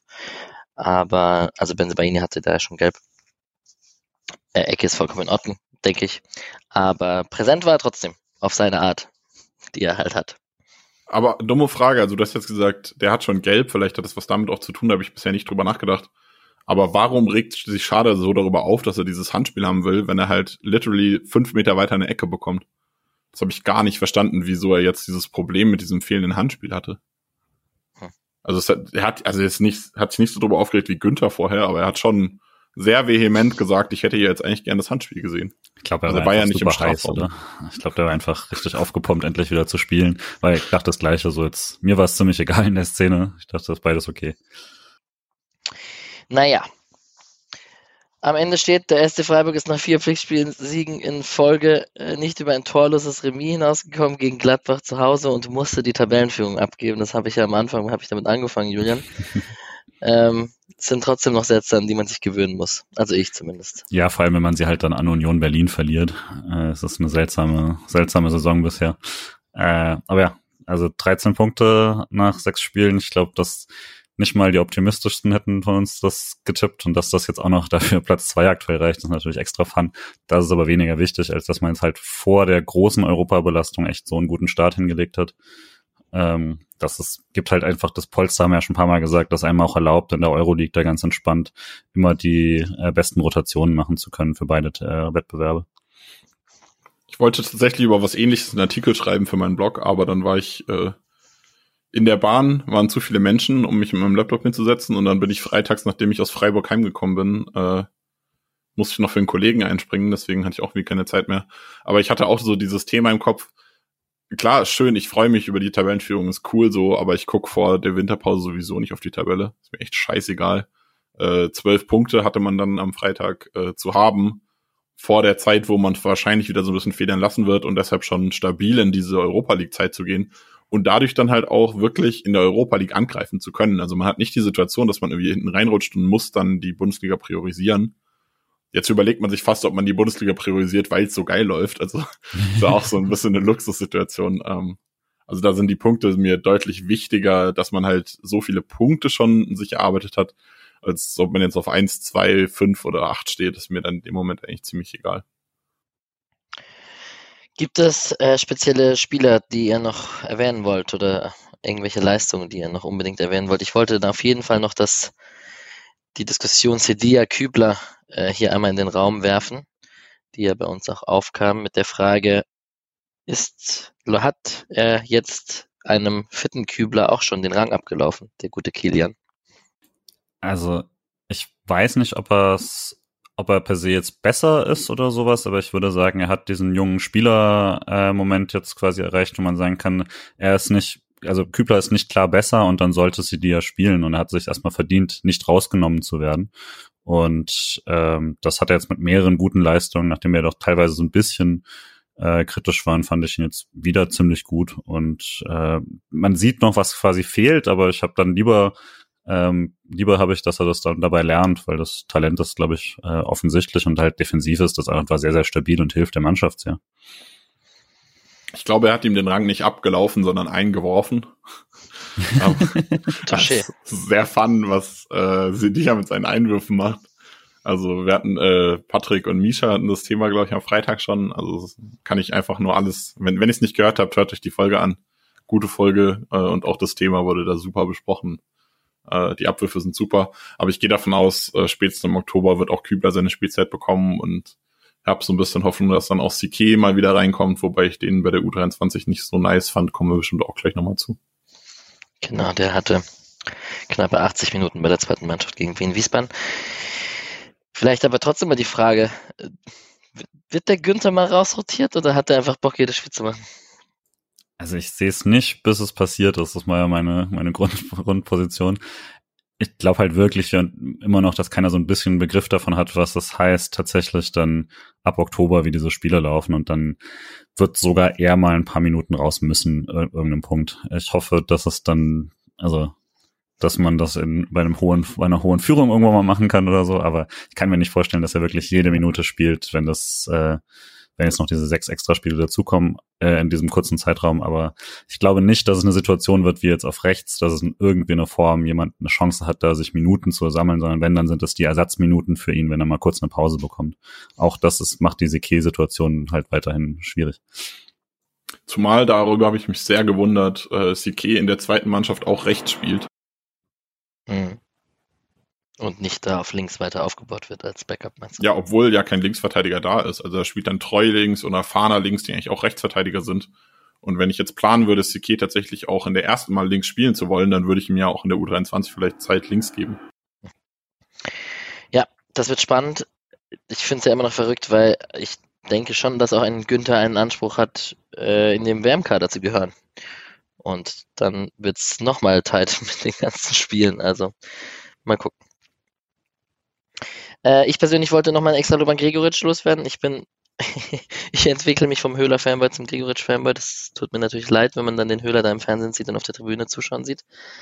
Aber, tja, so ist es. Manchmal geht's schnell.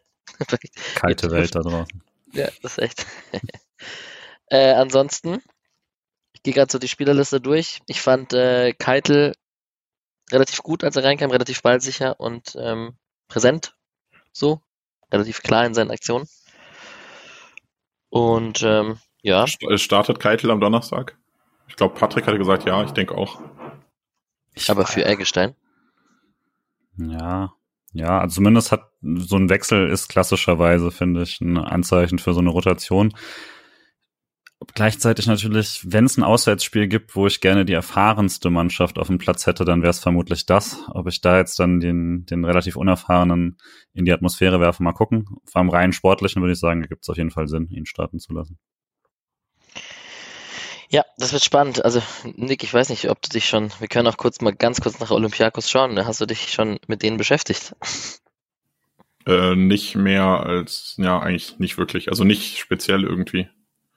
Okay, weil ähm, es wäre ja sicherlich interessant, ob man vielleicht sagen könnte, was für Spielertypen da wichtig wären oder nicht. Ja, also ich habe halt die, kann ich auch wieder nur Shoutout an die bisherige Folge, die Folge mit John McKenzie gehört. Mhm. Ähm, ansonsten habe ich mich mit Olympiakos noch nicht so intensiv beschäftigt. Aber äh, nochmal, um nochmal auf so zurück, zurückzukommen und nochmal kurz Werbung zu machen, äh, ihr könnt meinen Olympiakos-Ticker bei der Badischen Zeitung lesen am Donnerstagabend. Sehr gut.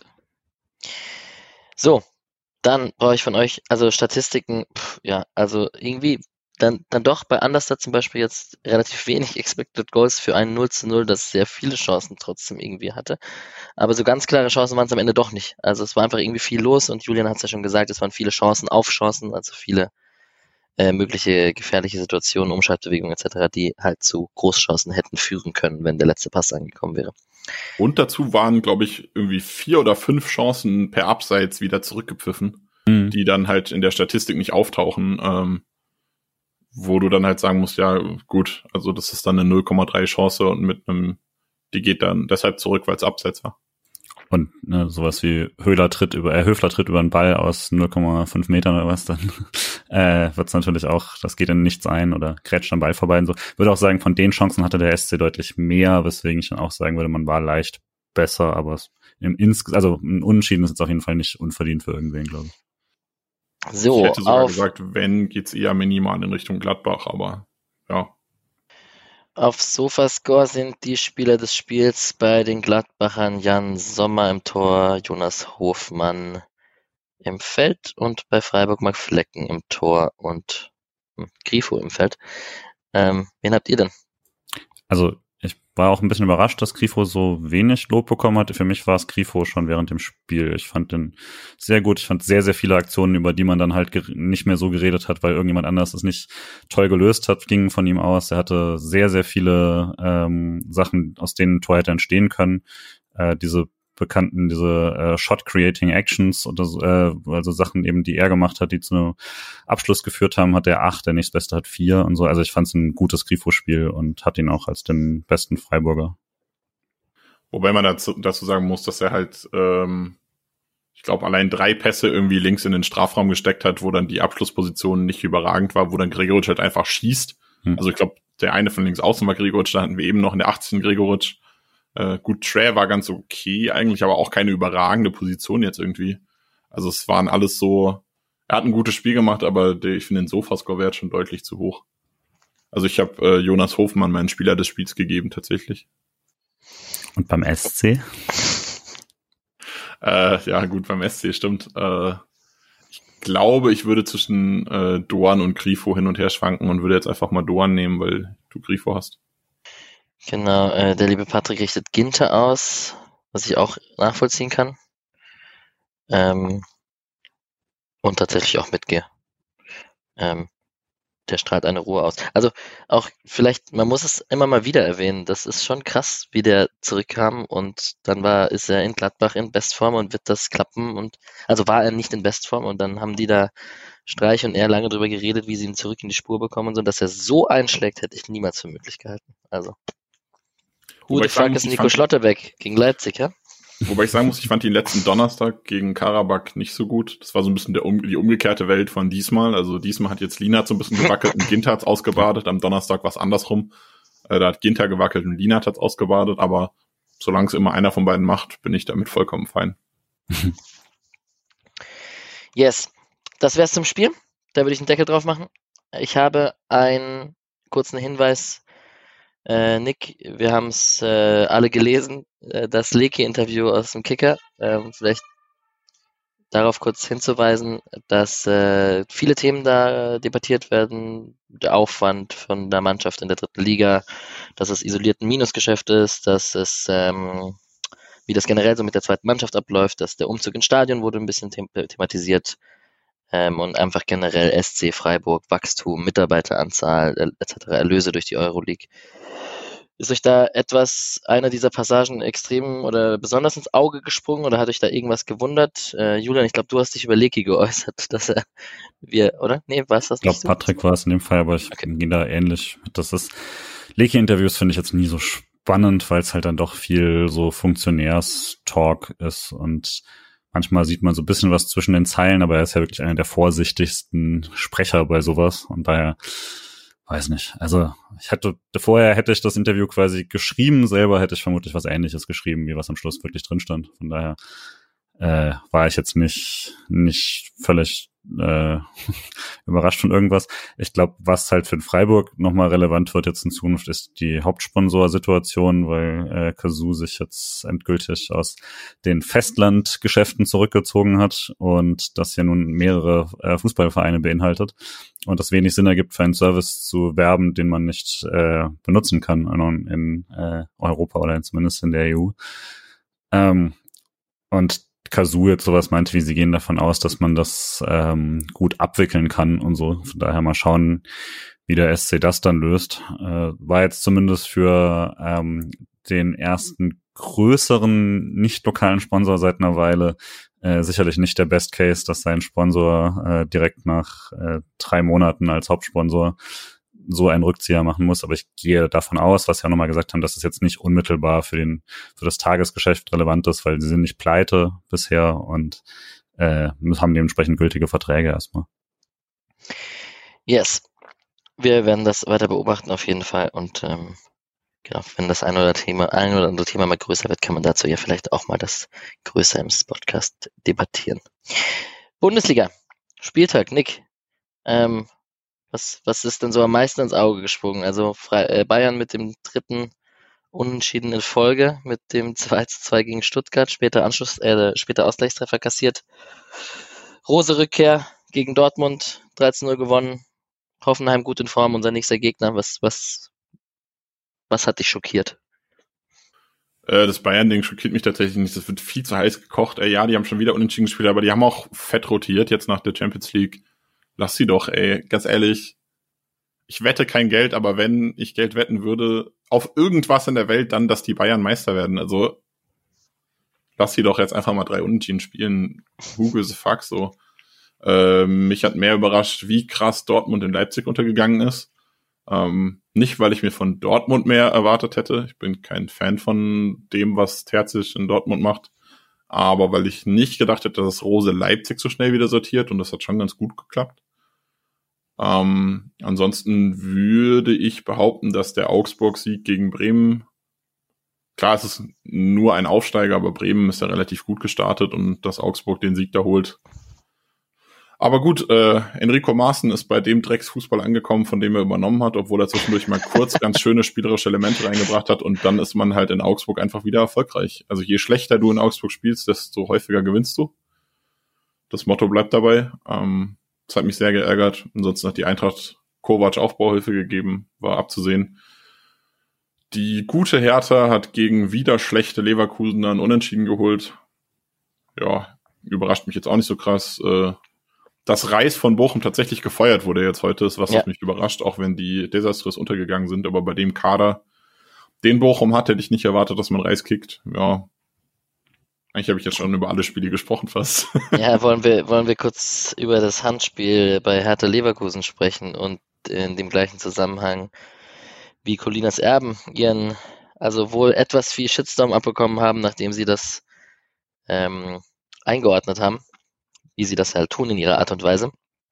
Und ähm, das für ziemlich viel Wirbel gesorgt hat. Ich habe das Handspiel lange gar nicht mitbekommen, sondern nur die Reaktion dazu auf Twitter gelesen und halt auch die Reaktion zu der Einordnung von Colinas Erben. Und ich war sehr erschrocken, wie viele Beleidigungen sie abbekommen haben und wie viele negative Kommentare da in Richtung Colinas Erben gingen. Ähm, ich gehe jetzt auch nicht unbedingt mit deren Einschätzung einher, aber ich kann sie verstehen. Also ich muss dazu sagen, ich hätte das jetzt auch eher nicht als VRR reingeworfen. Ähm, von daher, ja, ich bin so ein bisschen in Richtung Colinas Erben, aber nicht ganz auf ihrer Seite, was die Meinung angeht. Aber egal, wie man zu dieser Meinung steht, wie damit umgegangen wurde, geht halt gar nicht. Also absolut nicht. Und es ist ja nicht das erste Mal und die machen das quasi jede Woche durch. Ich kenne das so ein bisschen von wahrer Tabelle, kriegt man auch immer, bin ich auch im Team dabei, kriegt man auch immer wieder Shitstorm ab, egal was man entscheidet. Ja, und dann äh, kann ich schon verstehen, dass die keinen Bock mehr haben. Es hat mich jetzt der Weg, wie den man eingeschlagen hat, dass man einfach löscht, kommentarlos und nichts irgendwie macht, hat mich so ein bisschen überrascht. Dann kamen hinten raus doch noch ein, zwei Interviews, glaube ich. Ja, ich weiß nicht. Also ich fand's, fand's von allen Seiten so ein bisschen komisch, aber klar, äh, ich kann Colinas Erben da absolut verstehen, dass die sagen, ich habe keinen Bock drauf. Zu dem Handspiel, ey, ich habe schon so viele komische Fehlentscheidungen gesehen. Das ist mir eigentlich scheißegal. Und dann ist es auch Hertha gegen Leverkusen. Es gibt wenig Spiele, die mich mehr interessieren, wenn, äh, die mich weniger interessieren, wenn ich ehrlich bin. Also.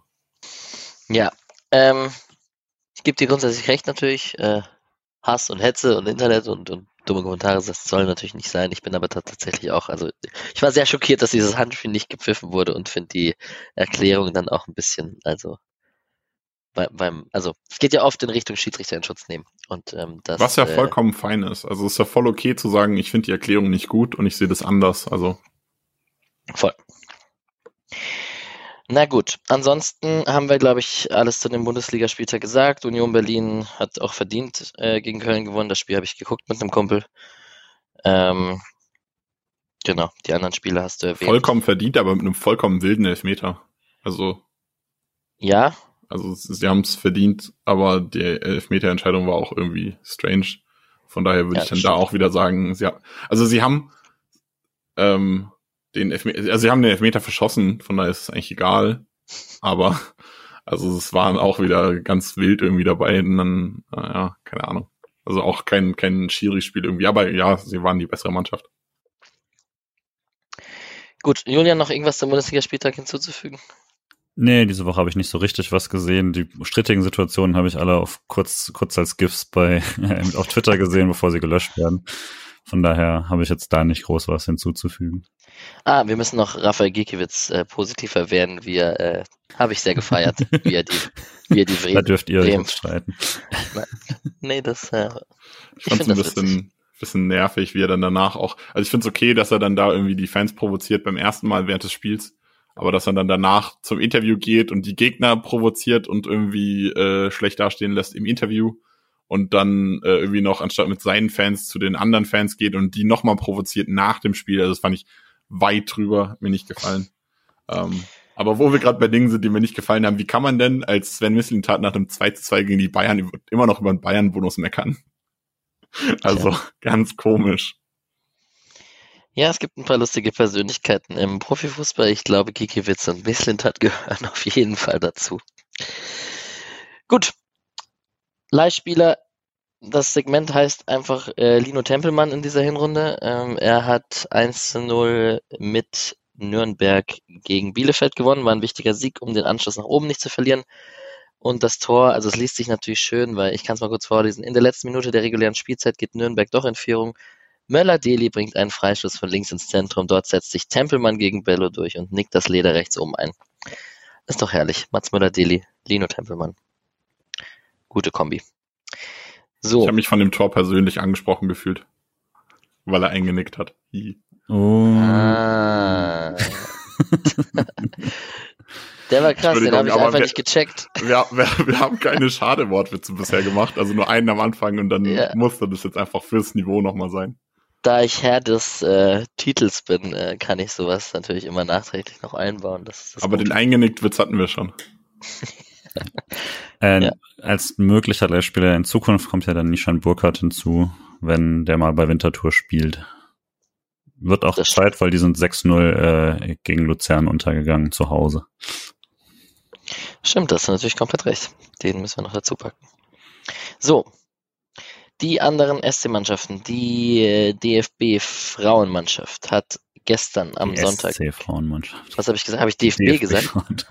Why? Ah, im DFB-Pokal. ja, Ähm, genau. okay. äh, haben 2 zu 3 bei der SG 99 Andernach gewonnen. Lustiger Fun Fact, Julian, du hast irgendwann reingeguckt, als es 1-0 stand in der 88. Minute durch Völmli. Ja.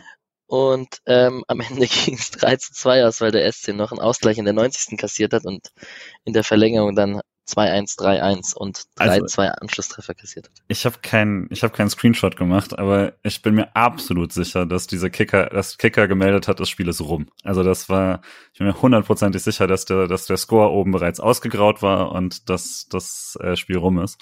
Und dann habe ich irgendwann später auf Twitter gesehen, dass, der, dass Freiburg 3 zu 2 gewonnen hat. Und ich dachte, sie hätten einfach jede Menge Tore vergessen. Aber tatsächlich hat eben Andernach in der 97. Minute nochmal ausgeglichen und dann äh, musste man es über die Verlängerung entscheiden. Ähm, bewegte Bilder gab es davon nicht, deswegen mehr weiß ich davon auch nicht. Kajikci und Firmly nochmal in der Nachspielzeit auf Seiten des SCs. Genau, und da geht's äh, nächstes Wochenende tatsächlich los.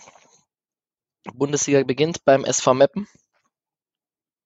Ähm, ich weiß gar nicht so richtig, was ist denn das Saisonziel von den SC-Frauen jetzt, wo es losgeht? Vielleicht kann man kurz drüber sprechen.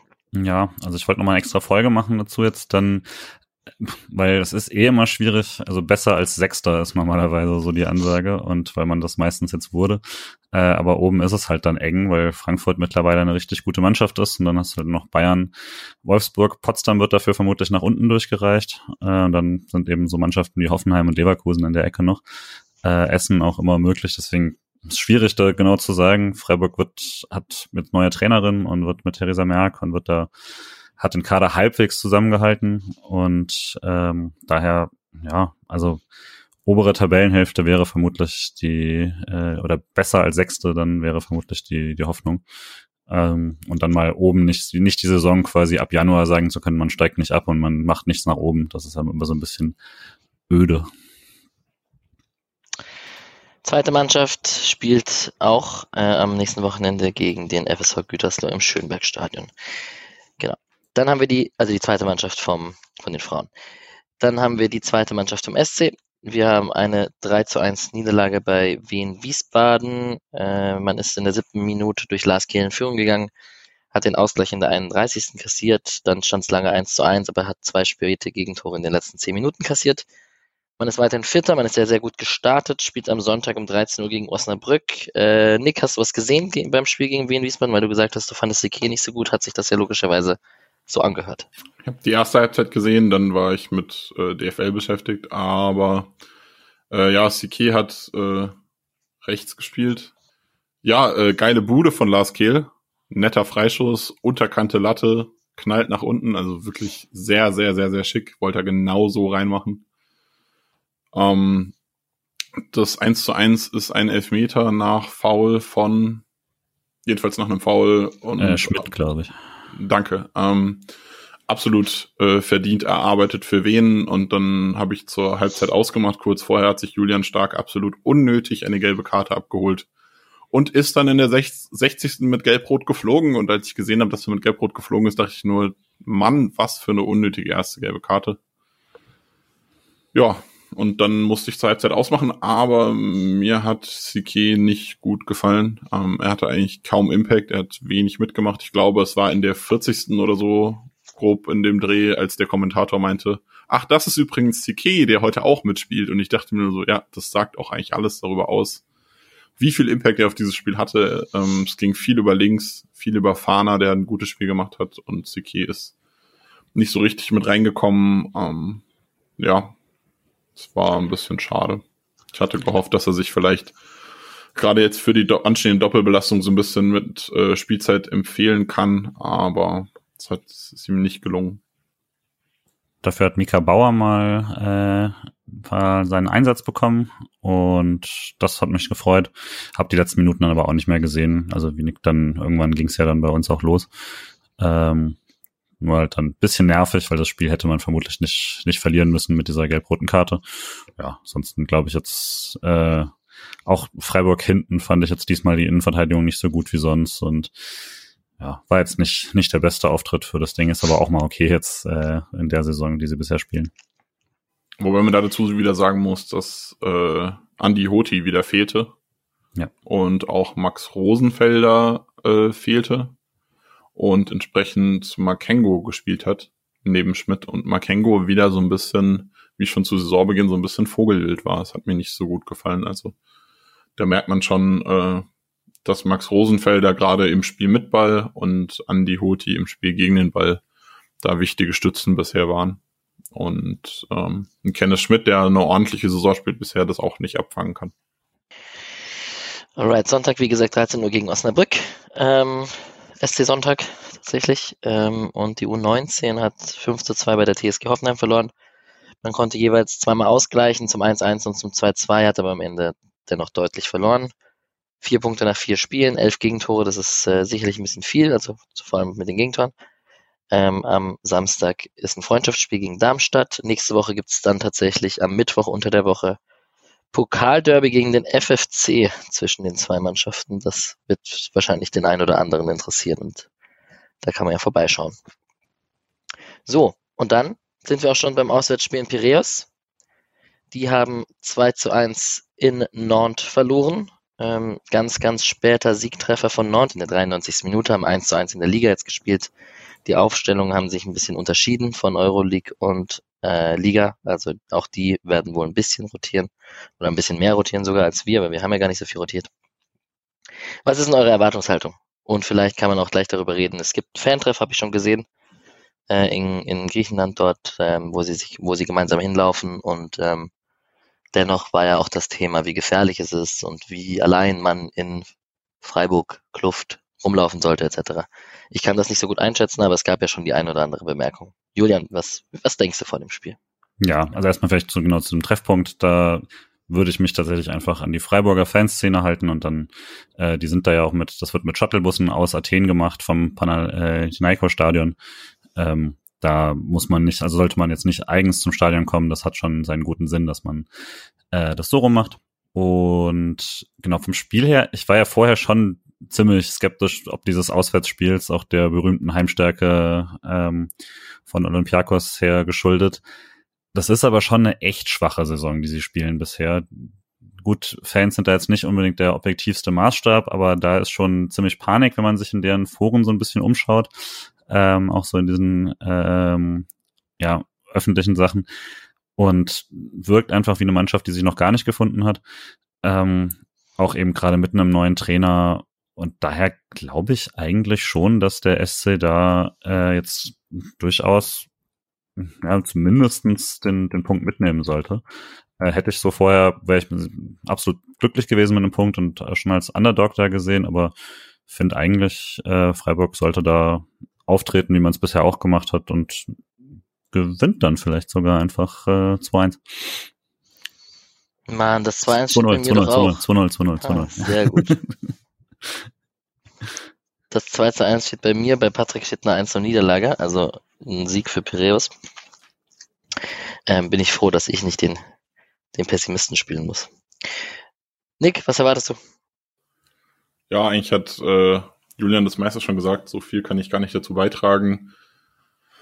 Ja, das Einzige, was mir noch aufgefallen ist, ähm, ist der Fakt, dass ich eigentlich sehr sicher war, dass, äh, dass Olympiakos diese Gruppe gewinnt ähm, und mit Freiburg irgendwie konkurriert und Nantes eigentlich fast mit Akban sich dann, äh, Akdam äh, mit Karabakh sich um Platz drei für die Conference League streitet. Das war so meine Voraussage.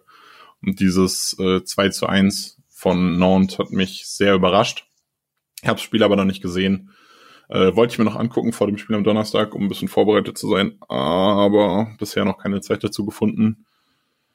Ja, ich tippe auf ein mutiges 1 zu 0 für den SC. So, und dann lasst uns mal ganz kurz, ich weiß, wir sind schon lange unterwegs, die Aufstellung äh, gemeinsam erraten und auf welchen Positionen vielleicht doch rotiert werden könnte. Mal gucken, wer dann recht behält. Wir haben vorhin schon über Keitel Eggestein geredet. Ich könnte mir auch mal einen Keitel Höfler vorstellen, aber tatsächlich hat Julian auch gesagt, dass, ähm, also ein Keitel Höfler Wechsel, ein Keitel Eggestein Duo. Ähm, tatsächlich hat Julian aber auch schon gesagt, dass man gerade in so einem Spiel mit lauten Fans potenziell und dass man da eher die erfahrene Mannschaft haben sehen möchte. Ich weiß nicht. Was denkt ihr denn? Wo, wer könnte reinrotieren? Also ich gehe davon aus, dass Keitel spielt, auch wenn er nicht der erfahrene von beiden ist, weil Eggestein auch wieder so ein bisschen anfällig war. Jetzt habe ich das Gefühl, ähm, und Keitel es einfach gut gemacht hat. Und Keitel ja auch gegen, lass mich nicht lügen, Bochum, glaube ich, Ja, genau, gegen Bochum. Ähm, auch ein ordentliches, nee, stimmt nicht, gegen Bochum war er nicht so gut, gegen Stuttgart war er gut. Richtig? Er war nach Einwechslung gut und dann äh, das zweite Spiel nicht so gut, aber er hat auch diese Saison schon gezeigt, dass er gut spielen kann. Darauf wollte ich eigentlich hinaus. Ähm, und Eggestein war jetzt so ein bisschen wackelig und von daher gehe ich davon aus, dass man Keitel einfach in der Rotation wieder bringen wird, weil er es ordentlich gemacht hat, weil er sich auch so ein bisschen verdient hat, finde ich, dass er jetzt auf Spielzeit kommt. Ansonsten, ich könnte mir vorstellen, dass man halt ähm, Kübler bringt auf rechts tatsächlich, einfach um vielleicht auch Erfahrung zu haben, aber einfach um so ein bisschen rotiert zu haben. Und ansonsten gehe ich davon aus, dass Jong wieder auf die 10 geht. Und das dürfte es bei mir dann gewesen sein. Das Einzige, was vielleicht noch eine Option ist, ist, falls man sagt, man möchte gegen das 3-4-3 von Olympiakos auch eine äh, Dreierkette spielen, dann wäre es eine Möglichkeit, dass man sagt, okay, wir gehen doch auf die Dreierkette, dann muss noch jemand raus, dann würde aber vermutlich Jeong rausfallen und Duan rechts außen spielen, also als Rechtshalber im 3-4-3 spielen. Und Kevin Schlotterbeck vermutlich reinrotieren. Oder eben Mann. Da Gulde, Gulde glaube ich, aktuell noch nicht gesund ist, wäre. Doch, doch, saß sogar auf der Bank. Dann könnte ich mir sogar vorstellen, dass eher Gulde als Schlotterbeck spielt. Ich wollte den Hard Take machen, dass Kevin Schlotterbeck in der Viererkette für Lienhardt beginnt und er zum ersten Mal in der Innenverteidigung rotiert wird. Aber einfach nur komplett ins Blaue geraten, ohne das jetzt zu begründen. So wie, so wie Mischa mit seinem Schade Bankbeispiel. Wenn Schlotterbeck für Lienhardt beginnt, dann gebe ich dir beim nächsten Spiel, wo wir uns sehen, ein Bier aus. Perfekt. Low Stakes. Äh, also Nord hat es auch in der Viererkette gegen Olympiakos gespielt und hat es offensichtlich ja ganz gut gemacht. Ähm, alle drei Tore geschossen, weil das einzige für Olympiakos war ja ein Eigentor. Ähm, also ich glaube tatsächlich, dass man gar nicht so groß rotiert. Also ich gehe auch davon aus, dass Trey dann wieder auf die Bank geht erstmal. Aber ansonsten würde ich tatsächlich jetzt von den Einwechslungen, die man hat, wäre eigentlich Keitel wirklich die einzige, wo, wo man direkt sagen kann, wenn jetzt Streich nicht irgendwie sagen möchte, okay, man spielt jetzt hier wieder Petersen, aber das sehe ich nicht, wie das jetzt gegen Olympiakos die richtige Wahl sein soll. Und ansonsten sehe ich da gar nicht so viele Optionen. Wenn er jetzt nicht Kübler oder so zurückwirft, würde ich tatsächlich sagen, man bleibt erstmal, wie man gespielt hat. Von der Fitness her sollte es eigentlich noch gehen. Man hat ja jetzt dann auch, das ist ja dann das Spiel, wo man immerhin vier Tage Zeit hat. Äh, und das nächste Bundesligaspiel dann vielleicht noch mal ein bisschen mehr äh, rotieren muss. Aber ich würde tatsächlich auch sagen, hauptsächlich kommt Jeong für äh, Tre und ich behaupte jetzt mal, Eggestein spielt noch mal und man hebt sich den äh, Keitelwechsel dann äh, noch mal auf. Ansonsten lässt man es erstmal so und spielt einfach nochmal, weil die Mannschaft jetzt ja auch schon ganz gut zusammen ist. Äh, Marcelo spielt ja noch nicht bei Olympiakos, äh, zumindest war er jetzt noch nicht im Kader gegen, gegen Nord. Das heißt, man kann ihn da jetzt auch nicht mit, äh, mit einfach schnell rechts außen überspielen. Das wäre sonst natürlich, falls er doch irgendwie im Kader steht, vielleicht fun, da am Schluss Kevin Schade dagegen zu stecken und mal zu gucken, wie, äh, wie viel Geschwindigkeit noch in dem alten Körper steckt. Voll gut. Wir haben alle unsere Tipps. Wir haben eine relativ lange Folge. Wir haben eine, eine News haben wir noch vergessen. Ich bin davon ausgegangen, du bringst die mit, Alex. Äh, Lukas Höhler hat gestern gesagt, nein, äh, äh, gestern? Doch, gestern, dass er heute wieder ins Mannschaftstraining einsteigen wird. Oder ins, Tra ins Training generell. Also ich weiß nicht, er hat nicht Mannschaftstraining gesagt, aber ins Training einsteigen. Ich gehe davon aus, es geht um Platztraining mit Ball und dann eventuell auch Mannschaft. Ähm, von daher könnte es durchaus sein. Ich gehe davon aus, vor der Länderspielpause sehen wir ihn definitiv nicht mehr aber dass er dann ab September schon wieder erste Minuten sammeln könnte. Wo Sehr positive News. Im Halbzeitinterview bei The ja, Zone. Da war ich duschen. Er ist ganz transparent. mit, mit einem Bein und Plastiktüte so drumherum. Es hat lange gedauert. Nee, ich, da freue ich mich sehr darüber. Dann kann er sich ja zurückkämpfen in meinem Liebeskampf gegen Michael Gregoritsch. Ist doch auch in Ordnung. So, wir hören uns hier im Podcast wieder nach dem Spiel gegen Piraeus. In der Konstellation werden wir noch sehen, vermutlich mit äh, Patrick Mischer und Julian, eventuell mit mir auch noch. Und ähm, wir hoffen, ihr habt eine gute Woche. Und der SC ist weiter auf Platz 2 und auf Platz 1 in der Euroleague. Es gibt schlimmere Zeiten, SC-Fan zu sein. Gute Fahrt an alle Auswärtsfahrer. Viel Absolut. Spaß in äh, Griechenland. Europapokal. Kommt heil, kommt heil wieder zurück, bitte. Vielleicht hört das ja irgendjemand gerade auf dem Flug, während sie nach Griechenland fliegt. Das wäre natürlich ein Traum. Alles klar, macht's gut, gute Reise und kommt mit drei Punkten zurück. Ciao, ciao. Tschüss. Ciao.